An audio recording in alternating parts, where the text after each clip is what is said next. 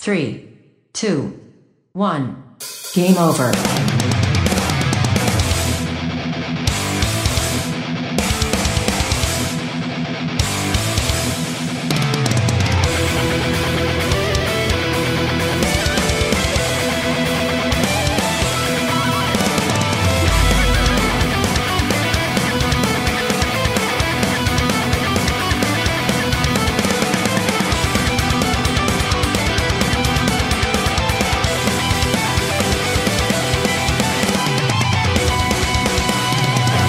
Son las 10 y 11 de este sábado 2 de mayo, os saludo el equipo aquí presente, Alex Llopis, Débora López, Mari Puello, Fran Galdo, Javi Gutiérrez, Tony Temorro, Jeco e Isaac Viana al programa 715 de Game Over, el programa de los videojuegos de Radio Despí que emite desde su casa debido a la pandemia presente. Un saludo a la gente que nos escucha en el pueblo eh, de, radio, de San Joan Despí a través de la radio, porque este programa se lo envió siempre al director de la radio para que lo ponga la semana siguiente.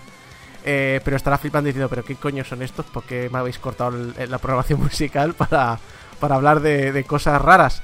Eh, y también recordar que como emitimos desde casa, pues a veces se puede colar algún bocinazo, alguna sirena, algún Gatos. niño, algún, algún gato corriendo por ahí, etcétera, etcétera. En este programa de hoy os contamos las últimas noticias, os analizamos Hellblade, Senua's Fra- Sacrifice para PC, PlayStation 4, Xbox One y Nintendo Switch. Y en Cum Laude tenemos la segunda parte de la vida y milagros de Peter Mulineux. Y, agarraos, agarraos porque vienen curvas. Pero antes quiero hablaros del futuro. No, El no, futuro. no, eh, no, Oh, Oh. ¿Cómo que no? ¿Cómo que no? que no, que, que No has Google, nada. que Google Stadia. O sea que no. Ah, bueno. Ah, Ah, va, va, pues la nada. Pues sí. El futuro ahora. El- Futuro apocalíptico. SNK. ¿Os acordáis del logo de Neo Geo? El futuro es ahora. Pues eh, ha habido un Stadia Connect esta semana, el Nintendo Direct de la gente del streaming.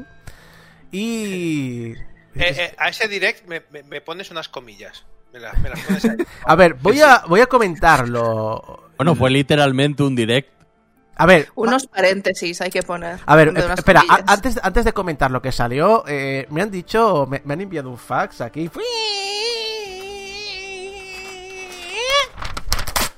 Game over, también en el futuro.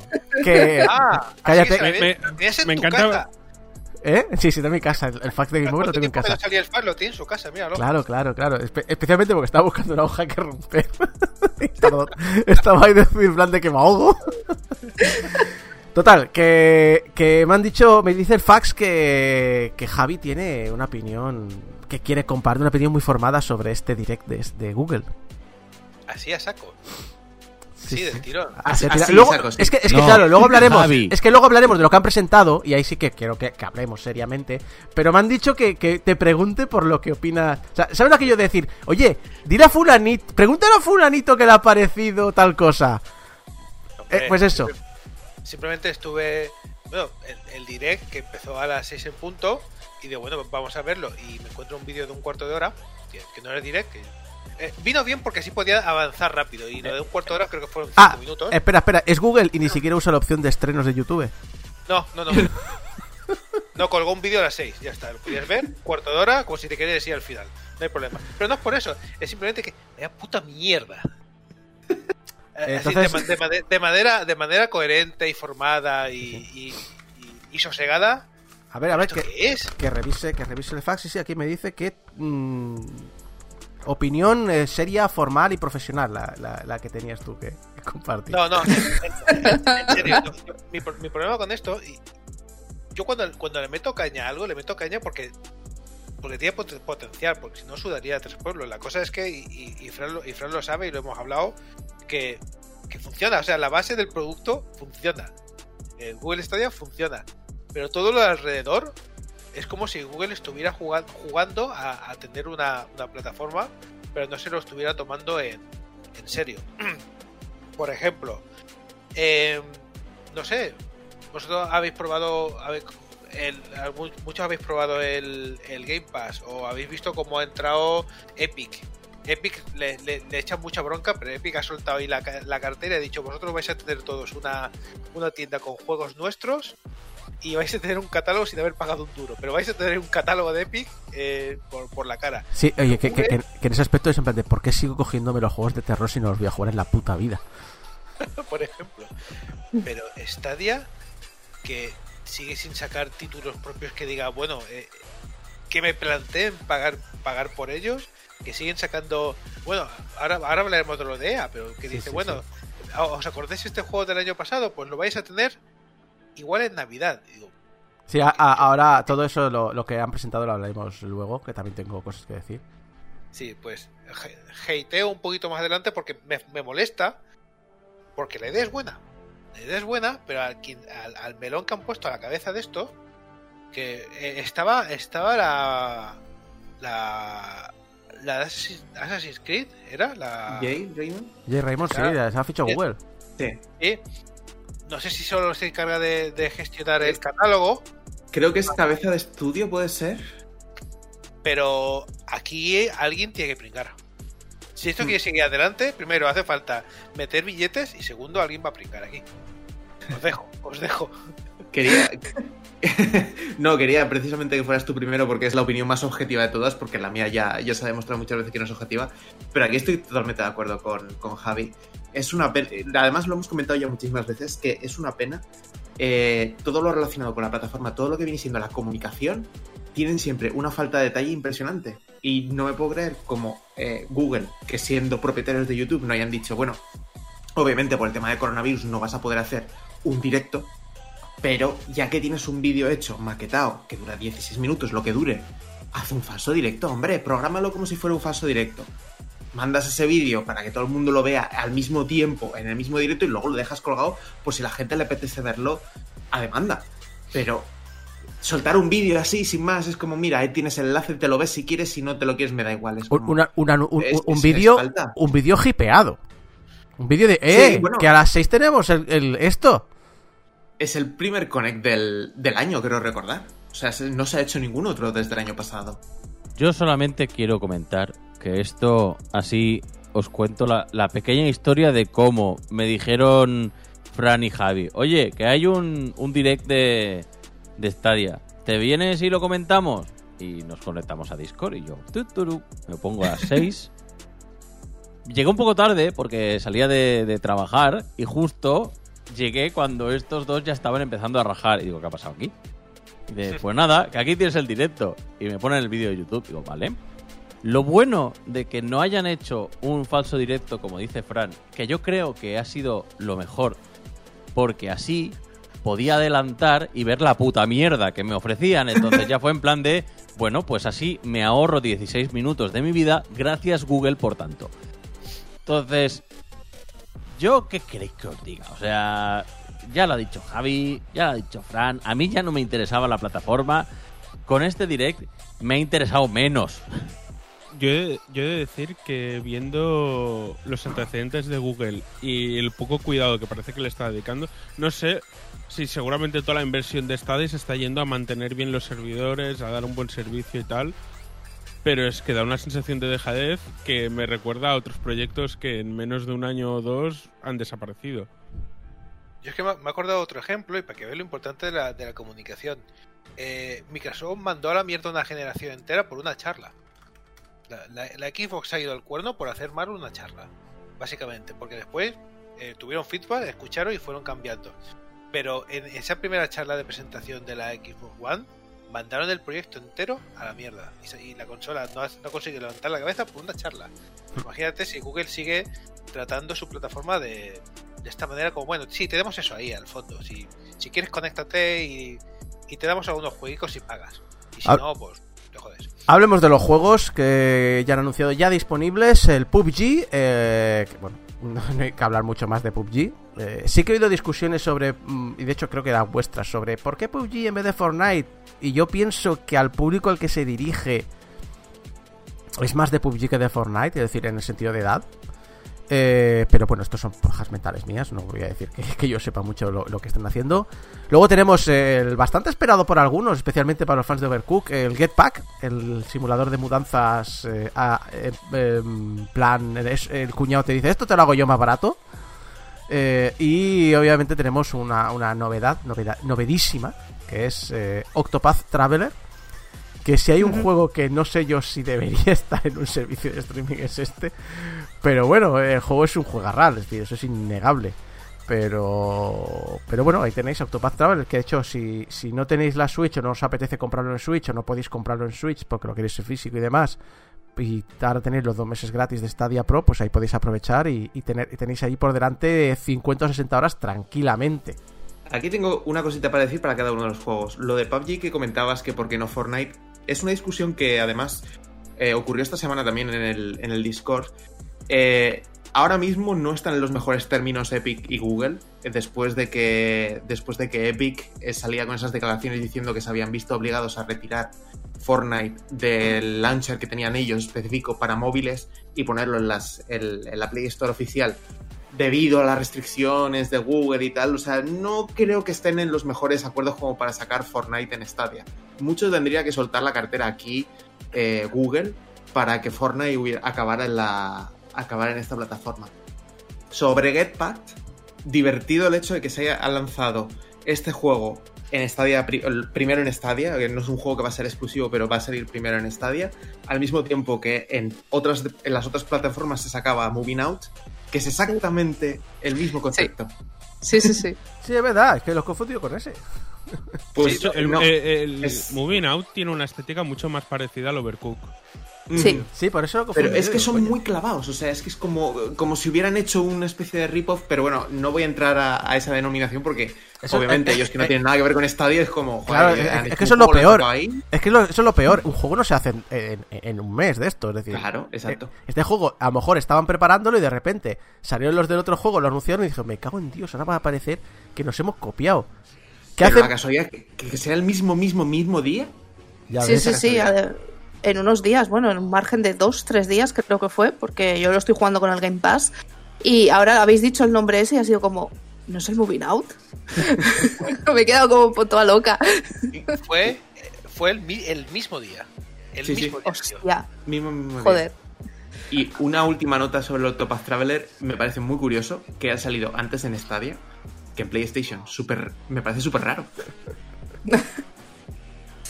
Eh, raro no. De- de algún- de- Billets, ya sabes. Sí, de alguna manera Switch se ha quedado con la exclusiva en consola y, y ya está, simplemente. Pero sí, yo, no, yo lo que iba a comentar es justo lo del Moving Out, porque encima es eso. Vale que sí, que son dos estudios distintos, que cada uno estarían co- coincidiría que los dos estaban haciendo un juego de mudanzas. Pero sí que me parece más probable que, aunque que no sea tan coincidencia por parte de Google, que Google le haya dicho, mira, están haciendo este de mudanzas, no lo hemos pillado. Eh, está estos otros chicos haciendo también un juego de mudanzas, ¿por qué no pillamos este en exclusiva y nos lo quedamos? Que parece que el otro va a ir guay. Sí, pues sí, eso, podría sí, ser. eso sí es probable.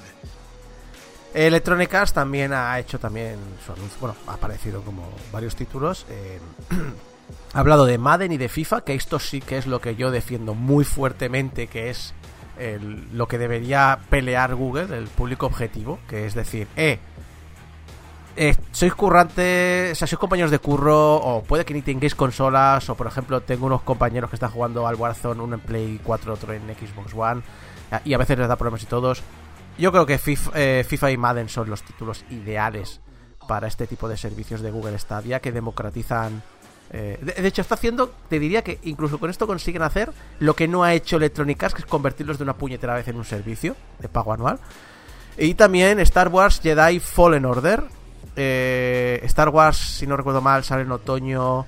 Eh, FIFA y Madden no salen hasta invierno.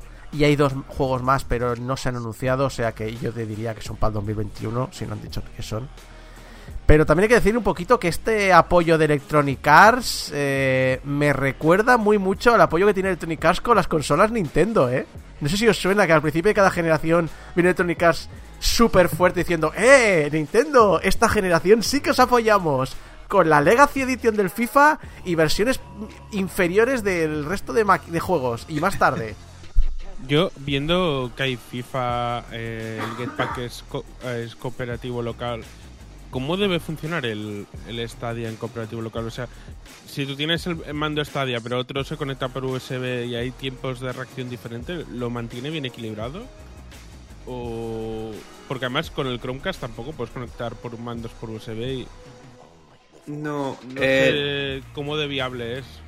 Yo, por experiencia, no te lo puedo decir porque solo lo he visto a través de posts de Reddit. Lo que hace la gente que quiere jugar en cooperativo pantalla grande se compran o dos mandos de los de Stadia, de los que son inalámbricos, los que vienen con Chromecast, que se pueden ya adquirir por separado. O directamente uno está teclado USB o conectan otro mando eh, por Bluetooth, como pues el de, la, el de la Xbox, por ejemplo. Y no he visto a nadie que se haya quejado por diferencias de, latencia. O sea, me imagino que de alguna forma lo- equilibra. Eh, yo hablando también de lo de EA y, y decir saco lo de Nintendo y tal, sí, pero Nintendo hasta la, hasta la, la, Wii U hacía esto, de te saco unos cuantos juegos y a ver qué, qué tal va y después te abandono. Pero es que con Switch ni eso, Switch sacado tres indies, el, el FIFA de generación anterior, Es que Electronic Arts, eh, están en su oficina pensando, pero este es el año en el que Nintendo se estrella. Ya, ya, pero, pero es que esta vez la Switch lleva más de 50 millones de unidades vendidas. ¿Qué están haciendo? Es, de- es decir, ¿qué estáis haciendo? ¿Sacar juegos? ¿Es que lo- los vais a vender? Un- Una duda. Eh, a, mí, a mí no, me- a mí no me entra en la cabeza esta vez. Otras veces entiendo que al final Nintendo se quedan sus juegos, la plataforma ha demostrado que tiene un catálogo súper variado y, y entran juegos de, todas de todas las compañías todas las semanas. Una duda, eh, porque la Wii U sí que hubo un Black Ops 2 bastante bueno además, y hubo un Deus Ex y demás. Pero aquí la pregunta sería, ¿Activision está... mm, Vale que Deus Ex es Square Enix, no es Activision, pero bueno. ¿Activision está sacando cosas para Switch? ¿Potentes? Eh, buena pregunta. Bueno, Blizzard sí, sí que se ha, se ha animado. Más que Pero, nada porque yo creo que esa sería la motivación que tiene Electronic Arts para, para lanzarse. Si la competencia está sacando cosas, me estás comiendo la tostada. Sí, bueno, Blizzard sí ha sacado, bueno, ha sacado, ha sacado lo suyo, ha sacado el Diablo, ha sacado el, el Overwatch, pero Activision también últimamente tampoco no, no- no ha hecho por de nada, ¿no? Para Bueno. Switch. Electrónicas no estoy seguro ahora del tema de, de la Switch, pero sí que recuerdo los tiempos de la Wii U. Eh, los, aparte de por obviamente la diferencia abismal de potencias entre, entre consolas, eh, se encontraban siempre con el problema de que Nintendo, como third party a la hora de eh, enviar para procesos de certificación y tal, era una de las más eh, tocapelotas, por decirlo así, para, eh, a, a la hora de llegar a probar juegos, a la hora de sacarlos en su tienda y tal. O sea, era de las más rigurosas y era de las más difíciles de complacer. Entonces, sí que es bastante posible que eh, se hartaran. Sí, pero, sa- pero al final sabes... muy bajo del mercado. Sí. Pero al final dices, si dices la Wii U que fracasó, pues vale, bueno, fracasó. no, Entendamos fracaso, ¿no? Pero yo que sé, la Wii, por ejemplo, o la Switch, es decir, al final bailas al, al agua que más calienta. Lo que pasa es que, claro, no tienen que, no tienen que sacar, no deberían de sacar ports, que la Wii U lo que hicieron es inundar al principio con ports de, de la anterior generación y la y necesitan crear juegos dedicados para la consola y a lo mejor no quieren invertir. Ahora, ahora que me he acordado y esto se, y esto se me acaba de ocurrir a mí, pues sí que sí que han salido los Crash y los Spiro. No estaba pensando, ¿no han salido también los Wolfenstein? Sí, sí, pero los, Wolfe- los eh, Wolfenstein no, no- no los lleva los, Son los- Bethesda. los lleva Bethesda. Sí. Be- Beces- Bethesda. Claro. Bethesda, sí, Softworks. ID, claro. Y de- sí, no, me estoy pensando, pero Bethesda era independiente, formaba parte de un grupo más grande. Bethesda no, hombre, Bethesda es Bethesda. Bethesda, No, Bethesda pertenece a Zenimax. Vale, era eso, coño, que los confundo. Pero bueno, Oye, coño, ya sabes cómo es mi cerebro ya. Pero vamos a terminar rápidamente porque se está alargando demasiado esto. Eh, la- la- bueno, yo creo que es l- la guinda. La creme de la creme. La cerecita esa eh, confitada, que solo me gusta a mí en las tartas. First on Stadia. Que tiene como dos apuestas super tochas. El primero es Kraita, que es Minecraft más Garry's Mod para la generación Fortnite. Es mi resumen. y luego tienes Ember, que es un Early Access. O sea, no sé yo. Entusiasmo. Sí, decir, Subidón, ¿eh? subido, pero sí, sí, rollo decir, eh, si esto es lo de First on Stadia, que es como una etiqueta de decir, eh, ven a Stadia, que jugarás antes Ahora a los sí. juegazos que todo el mundo quiere jugar, los juegazos del momento. Me has convencido, ¿eh? Vamos. Ahora sí. Es que el día, el día que Microsoft active el, el Xcloud para todo el mundo con Game Pass eh, incluido, le va a meter un zapatillazo en la boca a Stadia, pero, pero, con, pero con, con toda la ira, ¿eh? Va a hacer ¡pa! Porque además eh, eh, eh, el, el- el Game Pass no para. Es que No para. Es que no, no para. Sí, sí. Y, Luego- tienes para, y tienes para todo, venga, que te voy a sacar el Red Dead Redemption, pero mira, esta semana que acaba de salir Street for Race 4, venga, pam, ahí lo tenéis para jugar. Es que no para. Sí, sí, es, Evidentemente es ahora mucha loco. gente, lo, ah, mucha gente lo tiene ahora porque sí, que era gratis, un euro da igual, pero yo estoy encantado. El día que digan esto esto cuesta 10, 12 euros todos los meses, ahí voy a estar primero. Ah, no, no, yo estoy pagando 13 euros todos los meses. Sí, yo Bueno. también. Sí, yo también. Yo pillé oferta, igual lo tengo hasta 2022 en verano. Claro. Pero, Claro. Si esto sigue así, pues a pagarlo y 15 y... Sí, sí, no, yo, yo los pago y ya digo, no, no juego todos los meses al, al Game Pass, pero, pero sé que lo tengo ahí, es una tranquilidad. Es decir, es como, si, que, como el que tiene Netflix, pues para mí es el Game Pass. Pues eso, y, y- y Stadia lo que ha hecho es el servicio anterior, el Gold y el Plus, que es lo que está abandonando las compañías. El Gold cada vez y el Plus, los juegos que dan es como, meh, sí, da igual. El Gold sobre todo. Si Mm. tengo lo otro, sí que qué más me da el Gold. Pero digo el servicio de, te doy dos juegos, y si te das de baja te los quito. Eso es lo que está haciendo Stadia. Hmm. ¿Pero esto qué es? Curiosamente, incluido en el pass de, de este mes está el Moving Out. Sí. Ahí está. Yo lo he jugado con el Pass, por eso lo he jugado, por eso es- me he quedado un poco pillada cuando habéis dicho eso, porque sinceramente no he visto el directo de, de Stadia, el Uno es directo. Get Packed y otro es Moving Out. Vamos a jugarlo a dobles, quiero jugarlo. No, y, además, y además, si te molesta la idea de, ah, es que voy a perder juegos, pues te haces del Humble Monthly, este, el Chose o como le llame ahora. Y, y Ya, por el mismo dinero tienes 10 juegos al mes, o 9, no me acuerdo ahora. Es que pagar Stadia Pro para jugar a juegos indies, porque el Pro se supone que es para jugar en 4K, yo no lo entiendo. Vamos a ver si entendemos el ranking del mejor jugador del mundo. ¿Qué país es el mejor jugador del mundo? Quali, la empresa Quali ha decidido averiguarlo. ¿Cómo? Porque creo que es. Antes de decir los datos, creo que es importante saber cómo ha determinado cuál es el mejor jugador del mundo. Y, Y saco- y sobre todo, Quali. Oh, ¿Cuál? ¡Joder! Geco te han adelantado por la derecha, ¿eh? Oye, no me pises la chorra eh, en mi terreno, por favor. Estaba huevo. Está demasiado La ha dormido. dejado votando. Creo, creo que éramos tres buscando la misma broma. O sea, ha sido Sí. un- la pelota rebotando, los tres jugando por el, por el mismo tanto. O Con la sea, banda. A mí me da vergüenza, no te digo más. O sea que... Solo, fa- solo falta Quanti. Bueno, Yo, yo me estoy planteando irme ya Comi. de la, de la grabación y a tomar por culo. Quali ha determinado. Mira, o sea, a tomar por culi. Exacto, ha determinado cómo saber cuál es el país mejor jugador del mundo. Se ha ido a speedrun.com. Es decir, aquí no estamos hablando ni de casuals, ni no, no. Estamos hablando los es- mejores speedrunners del mundo. Y eh, ha revisado más de 42.000 logros. Oh, entiendo que deben ser los puestos, las categorías. De, de más de 16.000 juegos. Ha hecho un top 20 y... Bueno, públicamente ha hecho un top 20. ¿En qué puesto creéis que está España? ¿Está? Exacto, exacto, no está. No está, mierda. Eh, los cinco mejores países, no quiero hacer la tabla entera, pero los cinco mejores países, eh, el quinto sería Australia, el cuarto Nueva Zelanda, el tercero Suecia, el segundo Canadá y el primero Finlandia. Porque claro, para salir a la calle, ¿para qué? Quiero decir que eh, está bien que mira lo de speedrun, pero eh, más rápido nunca es mejor tampoco, ¿eh? Ya, ya, bueno, pero... Eso son, o sea, más dedicación que esa.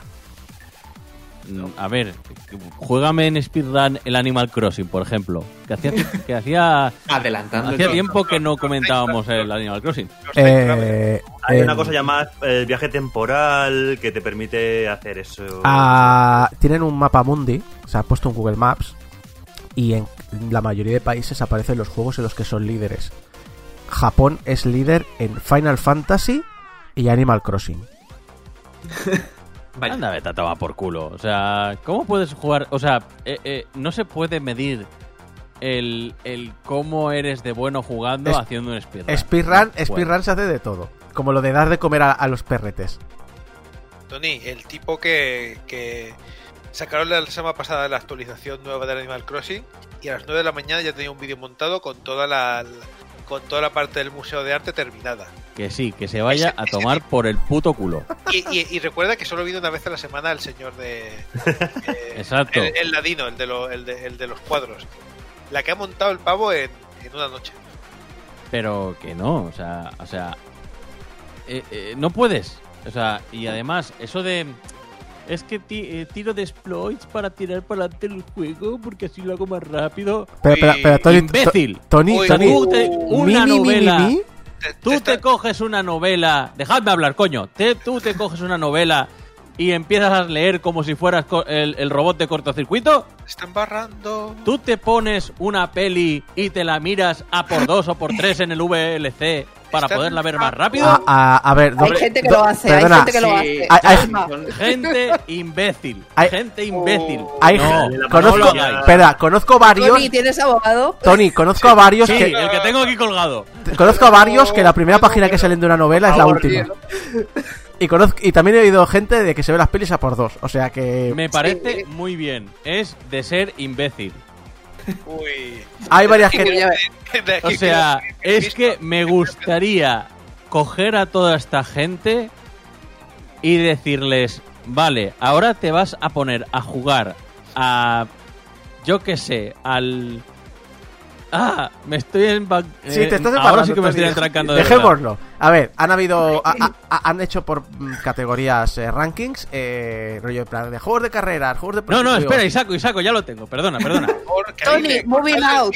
Ya Tony, está, ya está, ya, ya, está, ya ya ha pasado, a Tony. todos, a todos estos speedrunners, me gustaría ponerlos en el Warzone solo con bots o con gente que usa chetos. Me gustaría verlos ahí. Ya está, es lo que he dicho.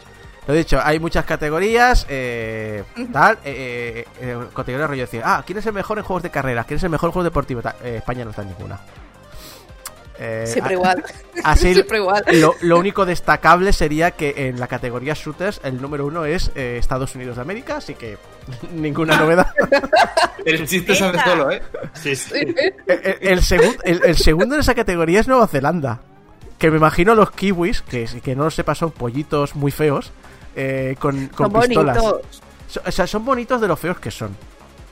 No, son cookies. Son bonitos y son verdes por dentro. Venga, sigue. Exacto. Eh, España eh, estaría el primero en jugar al trópico, ¿verdad? No. El, el único juego que aparecemos destacados en el mapa mundi, No me digas más. El PC Mus. el Bioshock. Bioshock. Porque Ya, pero- tendremos- algún fricazo seguramente. Seguramente. Seguro. Pero nosotros somos gente sosegada, de jugar las cosas bien, De, de ir a la playa, bajo el mar. La, la siesta, la paella y la flamenca, claro. Ahí estamos.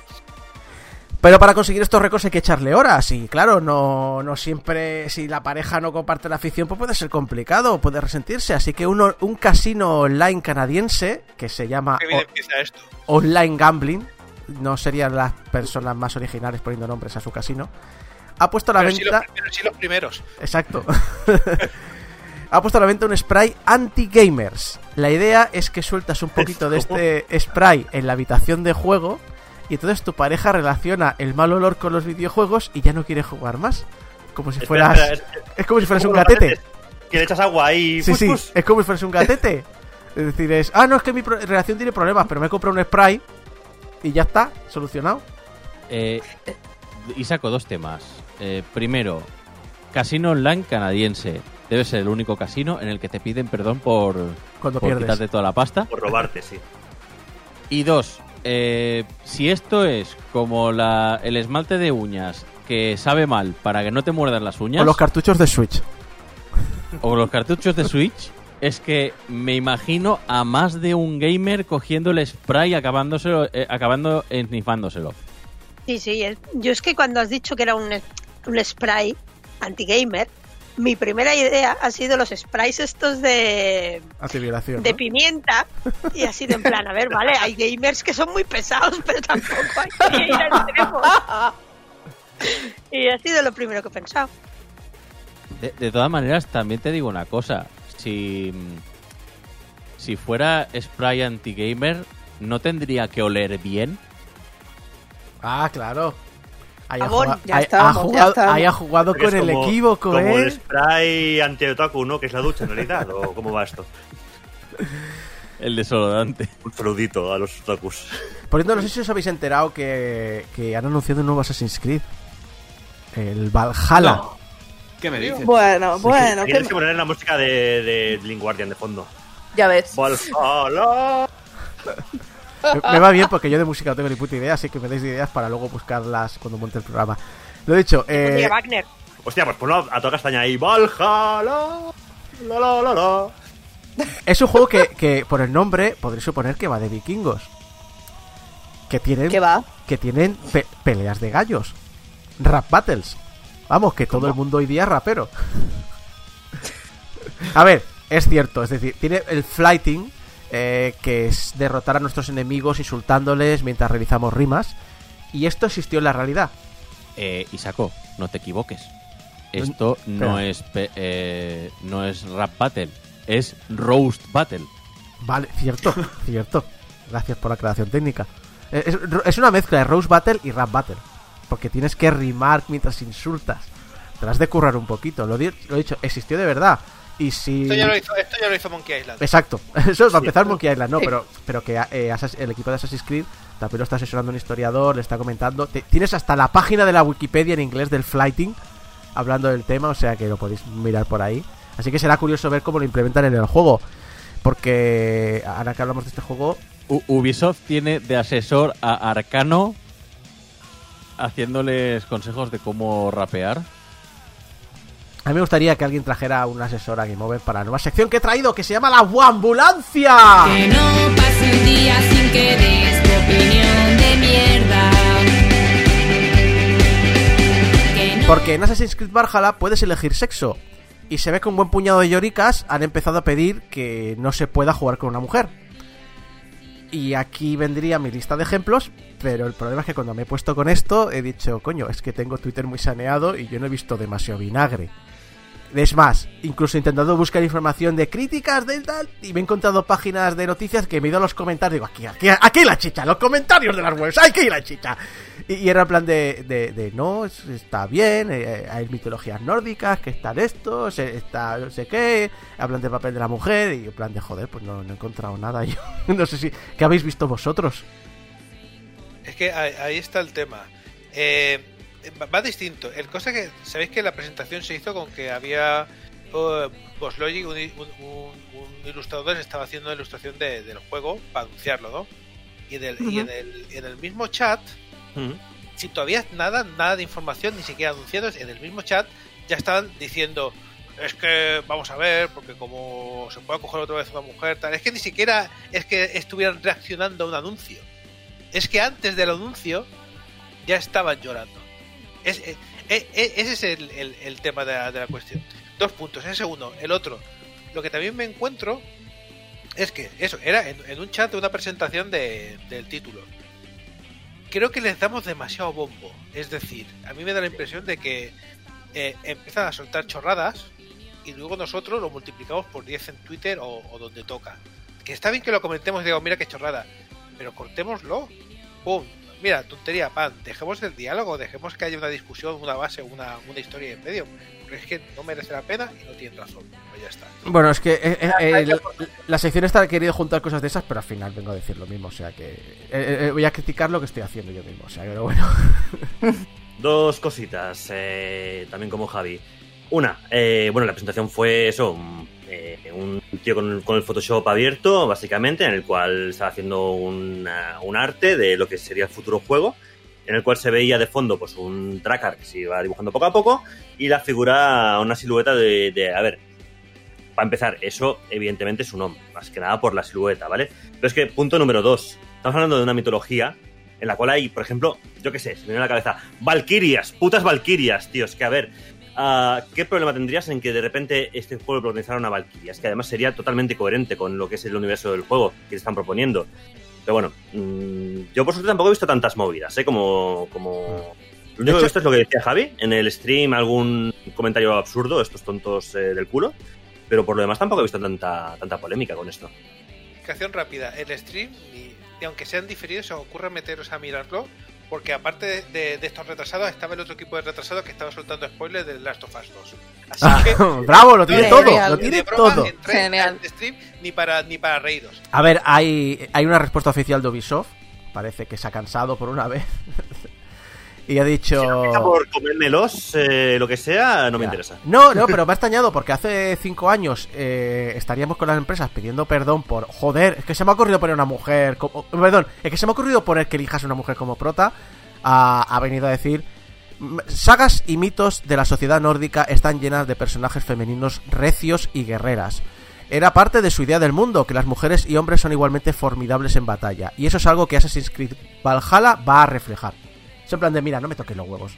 A eso me refería con lo de antes. sí. Pero a mí es que um, eso me toca un poco la moral, porque la respuesta no tendría que ser, ay, hemos incluido, mirad, hemos incluido una mujer, porque en la mitología nórdica había... No, hemos incluido una mujer, porque nos sale del toto, porque la mitad de los jugadores son mujeres, y hay incluso hombres a los que les gusta jugar con jugadores mujeres, y vamos a hacerlo así, y en el próximo, como os pongáis gilipollas, solo habrá mujer. Y Sí. a los que se os caiga la polla por jugar mujeres, no jugáis, y punto.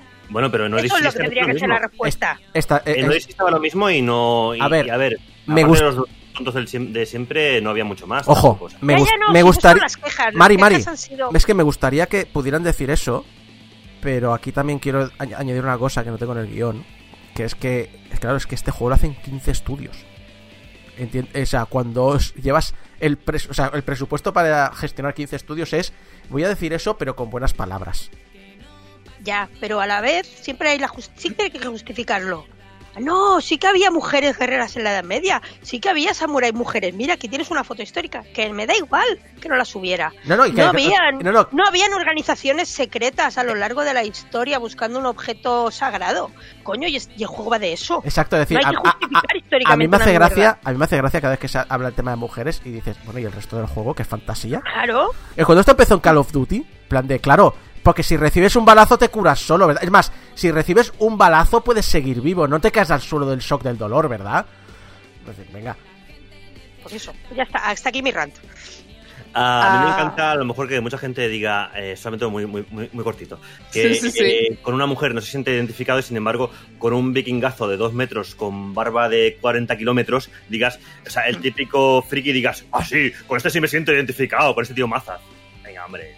Creo que, bueno, vos- vosotros habréis visto pocas cosas, yo he visto más, pero no las he visto porque realmente en mi tenga gente así, sino porque, porque bueno, eh, conozco gente que precisamente lo que ha criticado es esta postura, porque quiero decir los comentarios que han habido, porque por muy pocos que sean, son unos comentarios que es lo que estáis diciendo, que ya era antes de anunciar nada y ya era con mala intención. Eso por un lado. Y por el otro, estoy muy en contra de lo que hace Ubisoft para, para promocionar sus juegos, sobre todo los de Assassin's Creed, los últimos dos en este caso, que es un, te vamos a poner al tiarrón en todo el tema de marketing y después te vamos a decir que también tenemos una mujer en la figura coleccionista de la, de la edición, etcétera. Entonces es que me parece un, sí, sí, vamos a poner mujeres, pero a nivel de marketing vamos a seguir poniendo al tiarrón porque sabemos que tenemos una comunidad que nos va a pedir tiarrones. Y, eh, no quería no quiero alargar esto ya más, pero estaba pensando, vale que son otros tiempos, pero me he acordado de Mass Effect. Que, el- que Mass Effect era juego con lo que quieras, pero toda la promo es el, el mail sepa. Pero también he de decir que eran otros tiempos. Eso hace ya más de una década. Bueno, hay más modo ambulancia. Vamos a ir ya rápidamente porque esto está alargando demasiado. Podemos eh, ha hecho un hilo con eh, junto con la gente de nivel oculto sobre juegos españoles para pasar la pandemia. Que por cierto habría ido bien hace un mes. Podemos. Sí. Pero bueno, también entiendo que podemos estar otras cosas ahora mismo. ¿no? Y no de rollo decir, bueno, lo mismo me pasa, en plan de, yo que subo completamente del vinagre, en mi Twitter no hay vinagres, así que he dicho, bueno, pues eh, me- vamos a buscar información y la, primer- el primer sitio que me ha salido es Foro Coches. Uh, Bien, huyendo del vinagre, ¿eh? Muy bien. Exacto. Sitio objetivo donde los y, haya. y- y- y hay que decir que, que sí, que hay gente que, que- que su comentario era criticar a Podemos. O sea, no hablaba del hilo, era simplemente, ah, eh, ¿qué Podemos? Voy a criticar a Podemos, pero, pero ya está. Qué sorprendente, Pe- sorprendente noticias. Pero no la lista. Es más, muchos forococheros han dicho que la lista es buena. Es más, tanto en Twitter como en forocoches me he encontrado un montón de gente de no trago a Podemos, pero esto está muy bien hecho. Flipante. Entonces me he ido a Twitter. Y entonces yo creo que lo más gracioso ha sido precisamente la gente que ha jugado a esto. Porque hay uno que les ha recomendado el juego del Choco. hay otro, Poca broma con el juego del Choco. hay ¿eh? otro, que, hay otro que les ha dicho, Pableras, añádame al LOL y hacemos una ranked. hay otro que les ha recomendado League of Legends del estudio murciano Riot Games. Hombre, claro que sí, paparjote. Tienes el consabido Rojos, Maricones y Gamers. Y el imprescindible Buen Hilo, pero os ha faltado Farfán. Farfar. Ah, y obviamente está el de ¿Y no recomendáis leer? En un mensaje con faltas de ortografía. Por supuesto, eso- que nunca falte. A mí, mi favorito ha sido A mí no me la dais con queso, los hippies odiáis a los videojuegos, odiáis el fútbol y no entendéis del mundo del motor, en cambio sabéis hacer barbacoas, hablar de mil formas de fumarse un troncho y conocéis la fruta de temporada que hay en cada momento. Y yo he dicho, ¿dónde está el ataque ahí en esta frase? La fruta de temporada no sé, pero la fruta del Animal Crossing me la conozco de puta Eh, a ver, chicos, yo creo que con este comentario ya es que no hace falta decir nada más. Hemos hecho nos han- tope. nos han pillado. Habrá que recoger el chiringuito, cerramos todo esto Hacerse la barbacoa. y habrá que hacer un, habrá, habrá que hacer un podcast de fruta de temporada. No, no, y de mil, mil maneras de fumarse un troncho. Oye, lo del troncho y lo de la fruta de temporada vale, pero yo pensaba que lo de las barbacoas precisamente era de machotes. Pero barbacoas No, lo veganas. de hippies. Barbacoas veganas, Mario. Ah, vale, exacto. vale, veganas, veganas. Con hamburguesas veganas y con mierdas veganas. Y ya que he sacado el tema de la ambulancia, no puedo terminar sin hablar el, el- mi tema de la última semana, que ha sido XCOM Chimera Squad. En primer lugar, pues eh, el hilo de Steam quejándose que el eslogan de, de Chimera Squad sea Diversis Viribus, que significa en la diversidad está la fuerza, que tiene toda la lógica del mundo en el contexto del juego. Pero bueno. Y luego te vas a Metacritic, el juego tiene por parte de la prensa buenas notas, incluso las, las menos buenas, lo que están hablando es la parte de pues lo que tiene XCOM, bugs, tiene muchos, eh, tiene algún problema de ritmo a veces. Pero te vas a la zona de, análisis de usuarios y hay una especie de intento de, mm, boom, no sé cómo se llamará, de metaboom bombing o review bombing, eh, criticándolo por político. Y aquí quiero decir una cosa, yo quiero daros un consejo. Hemos, ya hemos superado, ¿os acordáis hace 10 años cuando decíamos el primero que pronuncia la palabra nazi ha perdido discusión? Eso ya está superado. Eso ya lo hemos pasado. Yo creo que en el momento, el primero que suelte alguien lo de Social Justice Warriors, en el momento que veáis en un análisis la palabra, eh, las siglas SJW, ya ha perdido. O sea, ¿sabes que eh, lo que va a decir, lo siguiente a eso, va a ser una gilipollez del tamaño del troncho que se fuma Podemos? No soy racista, pero. Tal, Eh, Isaco, yo sobre el tema este de la agenda política eh, voy a decir una cosa, no la voy a volver a repetir porque creo que me estoy repitiendo, pero es muy importante que la sepáis. Así que atención. Acelga, alcachofa, apio, berenjena, calabaza, calabacín, cebolla, cebolleta, espárragos, guisantes y espinacas son las verduras de, de temporada. Muy Que bien. lo sepáis. Eh, Muy bien, gracias Tony. Bien. Comercio ya sabemos que ir a comprar. A la lista de la compra, vamos. Comercio de proximidad.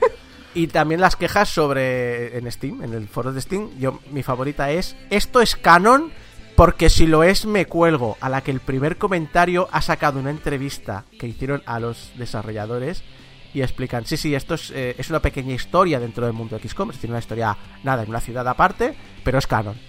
Así que venga, vais haciendo el camino. Coge la cuerda. Y otro, otro también que me ha encantado, otro que es una un poco una idea generalizada, otro quejándose de la que la personalidad de los personajes es plana, que sí que lo es, pues, reconozcámoslo. Pero lo que él quiere es llevar una escuadra de soldados de élite como en el resto de XCOM. Y dices, claro, porque en XCOM siempre ha destacado la personalidad de la carne de cañón que llevas, ¿verdad? Pero si no hay ningún protagonista, ninguna pers- ningún personaje, nada, nada relevante. O sea, son carne de cañón. Nunca mejor dicho. Sea, nadie se acuerda del soldado Wachowski, por ejemplo, del XCOM anterior. Porque Exacto. Wachowski le pusiste todo el nombre y aparte es que no, ni hablaba ni decía nada, era un personaje plano, como todo. Y lo que no voy a hablar, lo que no voy a hablar es lo del Snake Waifu, pero bueno. ¿Cómo que no? Hablemos del Snake Waifu que Lo, nos- lo cierto, lo cierto es que, como ha dicho Javi antes, a esta gente le damos bombo. Son minoría. Bueno, incluso. in- in- es que hasta en Vandal. Es que Vandal ha hecho una, una. La típica encuesta que te bo- bombardean. Y el 80% sobre la opinión de Assassin's Creed es, es- Pues sí, está guay el juego. Tiene buena pinta lo que han presentado. Que sí, que hay que filtrar gente muy... Hay gente muy peligrosa, ¿eh? Hay gente que a esa sí que hay que aplastarlos, de verdad. Gente que intenta filtrar direcciones personales de, de- de otras personas. Eh, por ejemplo, lo que pasa con lo de nerfeadas y demás. El acoso que se hace de intentar boicotearles y buscar la dirección. Y incluso intentar acosarlas físicamente eh, el acoso que hay en los chats de voz, que es una putada de que no se puede, o sea, una mujer va silenciada, en plan de, es que ni quiero hablar porque no me van a dejar jugar. Y, sabes que es que no es que le vayan a dejar jugar, es que es, va a ser uno. De toda una escuadra va a ser solo uno el que moleste, pero pero lo cierto es que es eso, que, que la mayoría de gente no. No, no es así. Entonces, mm, hay que intentar casi... Es que no sé, es que claro, por un lado tienes que avergonzar a esta gente y por el otro lado es que tampoco... ta- ta- también le estamos dando un altavoz. Sí que es cierto que hay veces, como el, el típico refrán popular, ah, no hay mejor desprecio que no hacer aprecio, pero sí que es, pero sí es verdad que es una minoría y sí es verdad que es solo uno, que si estoy en un squad y soy chica y hablo por el chat de voz y descubren que soy chica y solo hay un gilipollas que me va a hacer la vida imposible, pues igual el resto que no son gilipollas, lo que deberían hacer es silenciar a ese tío, echarlo del squad y que no juegue más. Por ejemplo. Entonces está muy bien el ah, no le hagáis caso. No, no. Nosotras podemos intentar no hacerle caso. Pero el resto que no sois gilipollas, igual si los empezáis a ningunear, ya no ningunear, si los empezáis a, a machacar y que se queden solos, nos lo haríais también más fácil. Sí. Solo por pedir ayuda por aquí. Sí, es que. Es que al final. eh, el- Al final, con lo que se ha popularizado Internet, al final lo que haces es ignorarlo todo. De hecho, yo creo que mucha gente directamente tiene chat de voz silenciado. Y en Xbox 360 yo tenía chat de voz silenciado si no eran amigos de mi lista de amigos, entonces ni siquiera Pero- podía oírlos. Pero Eh, parte del silenciar es que a esa gente les creas una burbuja en la que creen. Claro, si yo silencio a todos los gilipollas y nadie les dice nada, ellos se crean su propia burbuja en la que creen que todo el mundo opina como ellos. Y por tanto, seguirán opinando igual y harán ruido cada vez y cada vez. Y sí, hay veces que te puede pillar el día bien y te partes el ojete diciendo, mira, cuatro gilipollas. Pero hay días pues que piensas, hostia, otra vez. Es que cada vez que sacan un juego estamos igual. Sí. Entonces, es eso, ignorar está bien, pero a la vez, pues un- igual un poco, ya no de no llamarlos gilipollas idiota, no, no, directamente, o sea, te echo del squad, eh, te- tú con nosotros ya no vuelves a venirte de birras después de lo que has dicho sobre la camarera, etcétera, etcétera. Que que empezar a hacer eso, si no, no acabaremos nunca. Y vamos a acabar ya las noticias eh, con un pésame muy sentido por la muerte de Michael Robinson debido al cáncer, no tiene nada que ver con el coronavirus. Para algunos fue futbolista, para otros fue comentarista deportivos, para, para el resto fue la imagen de PC Fútbol, pero para todos una figura muy carismática. Descanse en paz.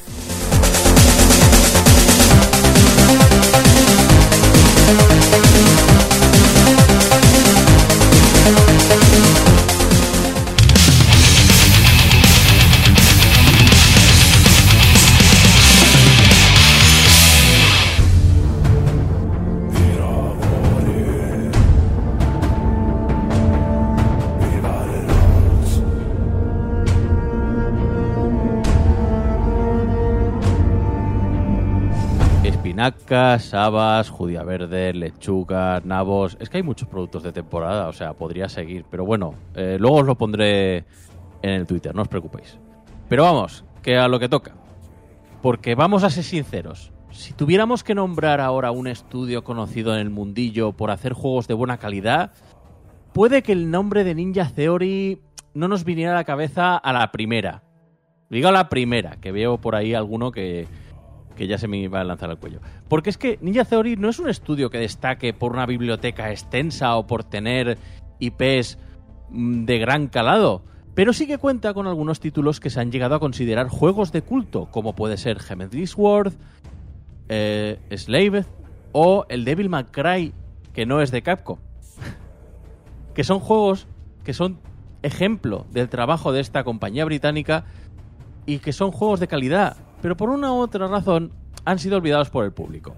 Porque el modelo de negocio de Ninja Theory os lo explicaría como una partida de Game Dev Story, ¿de acuerdo?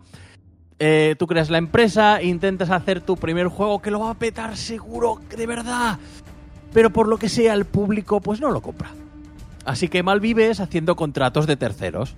Hasta que consigues el dinero para hacer esa ópera prima que sí, que ahora os llevará a la cima, que seguro que lo vais a petar. Pero es otro fracaso en ventas. Y consigues subsistir a base de encargos. Pero como dice el refrán, a la tercera va la vencida. Y Ninja Theory consiguió en su tercer intento crear un juego que los pondría por fin como referente en el sector. Un título amado por jugones y aclamado por la crítica. Y si ya estaban en el punto de mira de grandes de la industria gracias a la experiencia técnica que tenían consigo, este juego haría destacar al estudio tanto como para que Microsoft decidiera sacar la cartera y comprarlos. Ese título es Hellblade Senua's Sacrifice.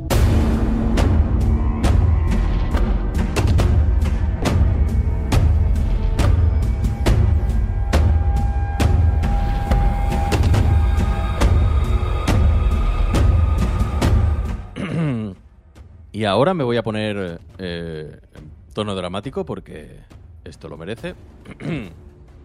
Nos encontramos en tierra inhóspita. Un río serpenteante guía el camino hacia lo desconocido. La niebla nos envuelve y nos acoge, salvando nuestra vista de restos de barcazas, cadáveres y demás visiones que enturbiarían nuestra alma. A través de las turbias aguas avanza la canoa de Senua. Ella es una guerrera picta con una misión, llegar hasta el mismísimo corazón del infierno para enfrentarse a la diosa Hela y rescatar a su amado Dilion.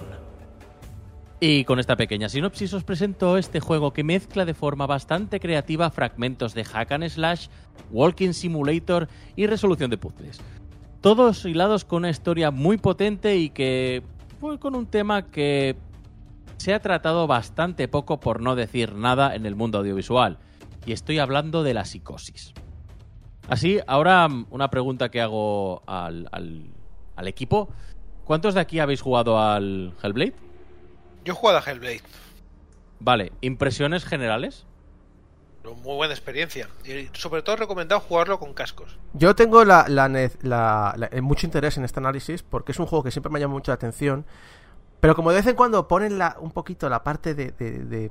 no, es, un juego de terror, pero sí que lo ponen como que, oye, que, no lo vas a pasar bien. Digo, hostia, no sé si quiero jugarlo o no, pero eh, me llama mucha atención. Precisamente por lo que siempre has dicho, de que la gente cuando tú ves el trailer no, no lo piensas.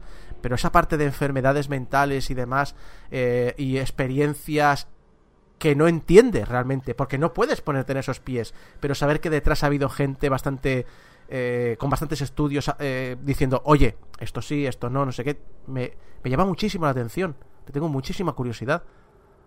Pues sí, porque el, el tema es que la historia es tal y co- como os la he contado, nos presentan a la protagonista, a Senua, que va hacia Helheim, el reino eh, nórdico que corresponde al infierno, para ir a rescatar al alma de su amado, que ha sido eh, sacrificado por los vikingos que fueron a, a sus tierras. Estamos hablando del norte de Escocia.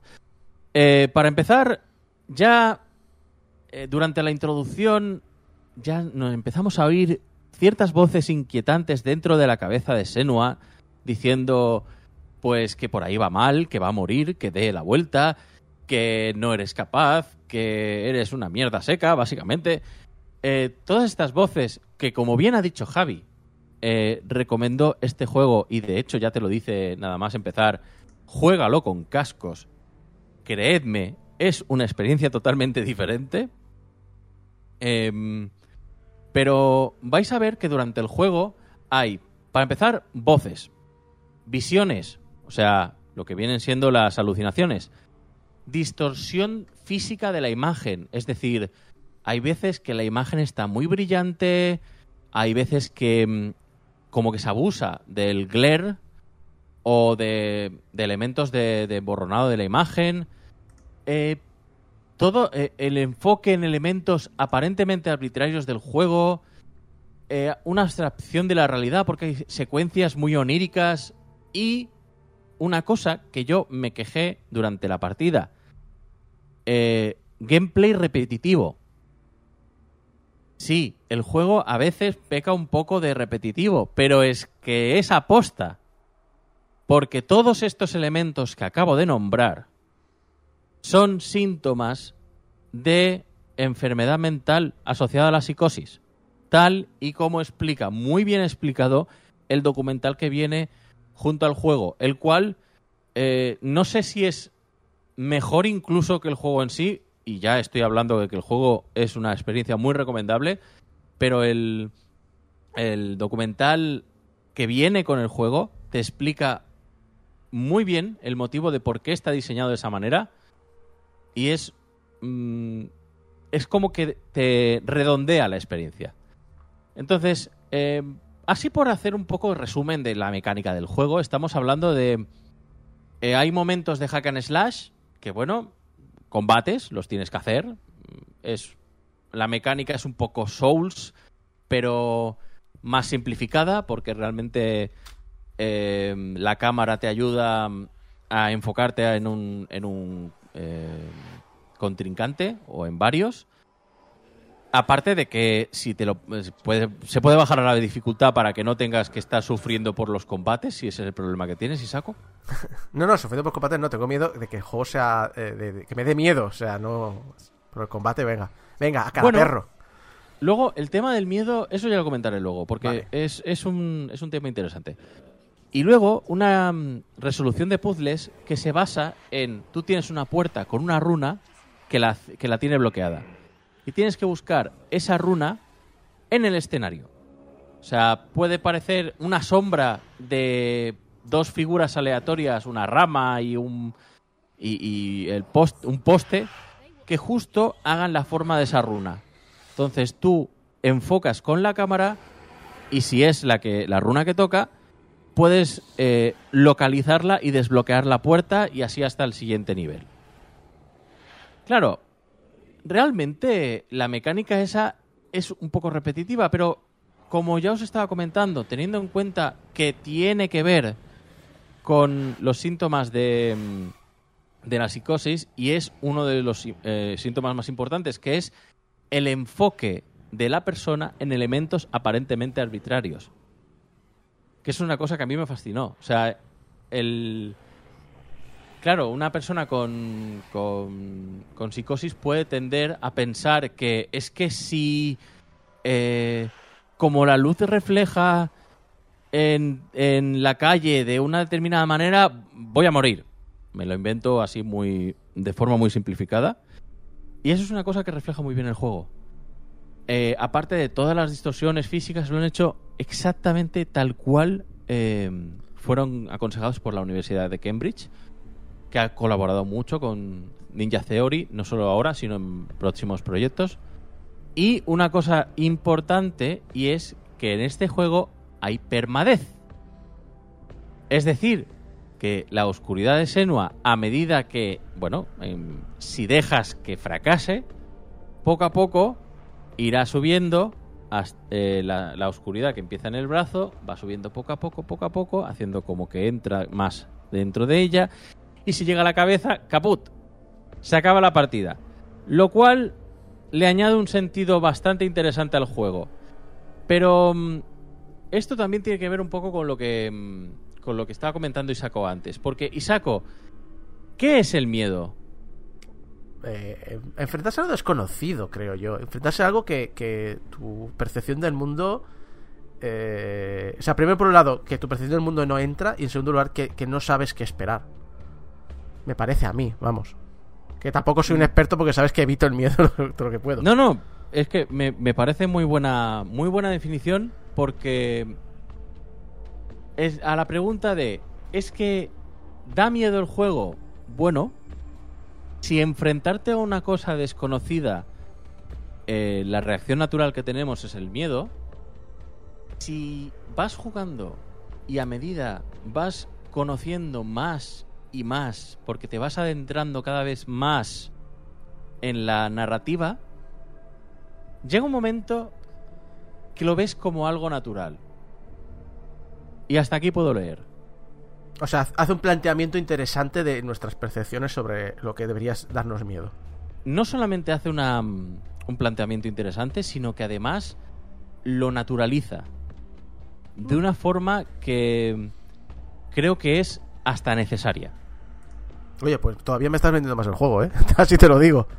Eso por, por la parte que toca de narrativa y de, y de mecánica, pero hablamos de, de, de lo que le interesa a la Master Race.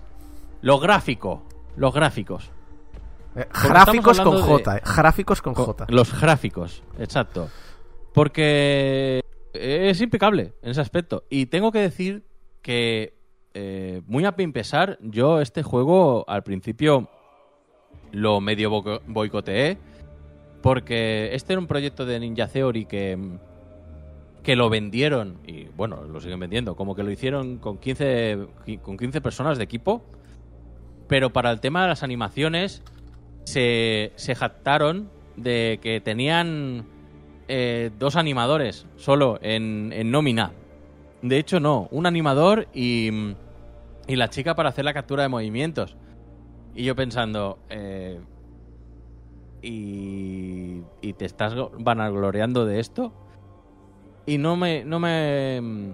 Y la verdad es que hice mal, hice mal porque eh, si algo han sabido hacer los de Ninja Theory es que con poco presupuesto y con poco equi- equipo han conseguido sacar un producto, pero que ya les gustaría a más de un triple A.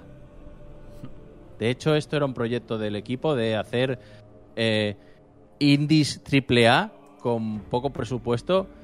Y joder, puede que a veces se les pueda ver las costuras, pero por otro lado también se ve muy bien las. em, el, el ingenio detrás. Y os voy a poner como, por ejemplo, las cinemáticas. Las, cinemáticas tienen una mezcla entre CGI e imagen real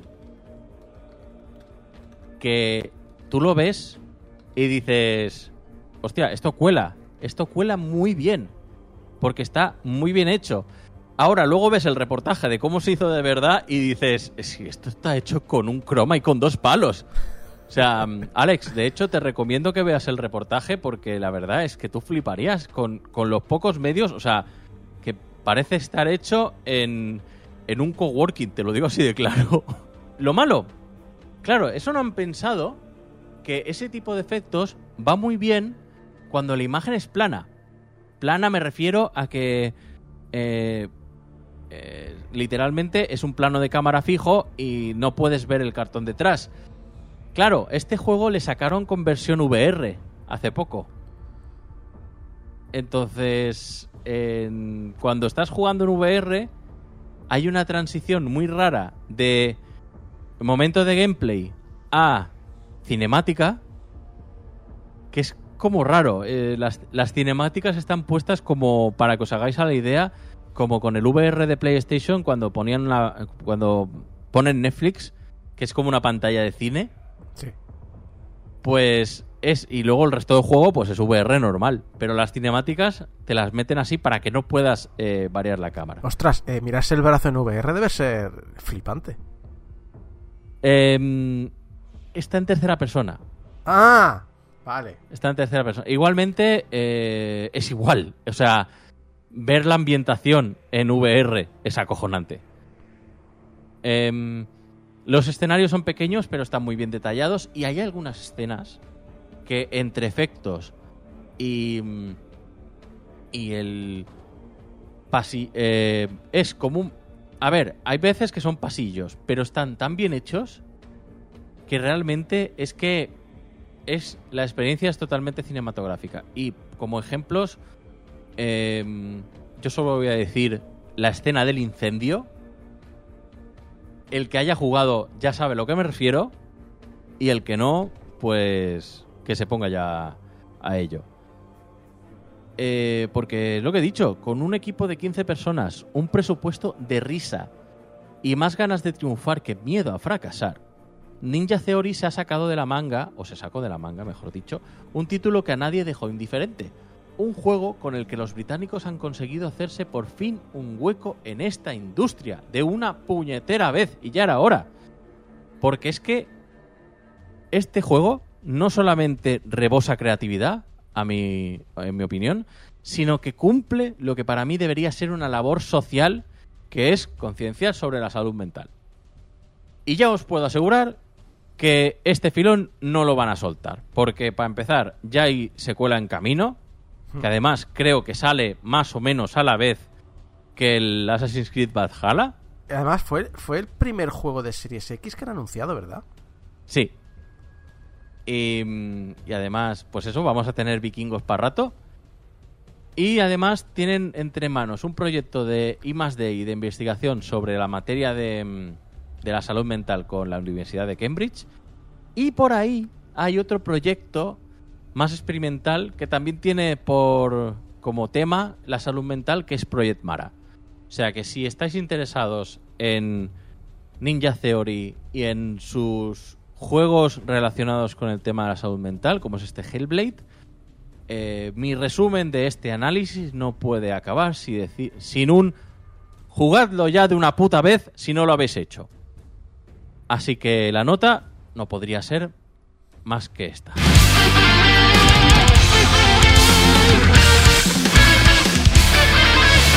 Imprescindible.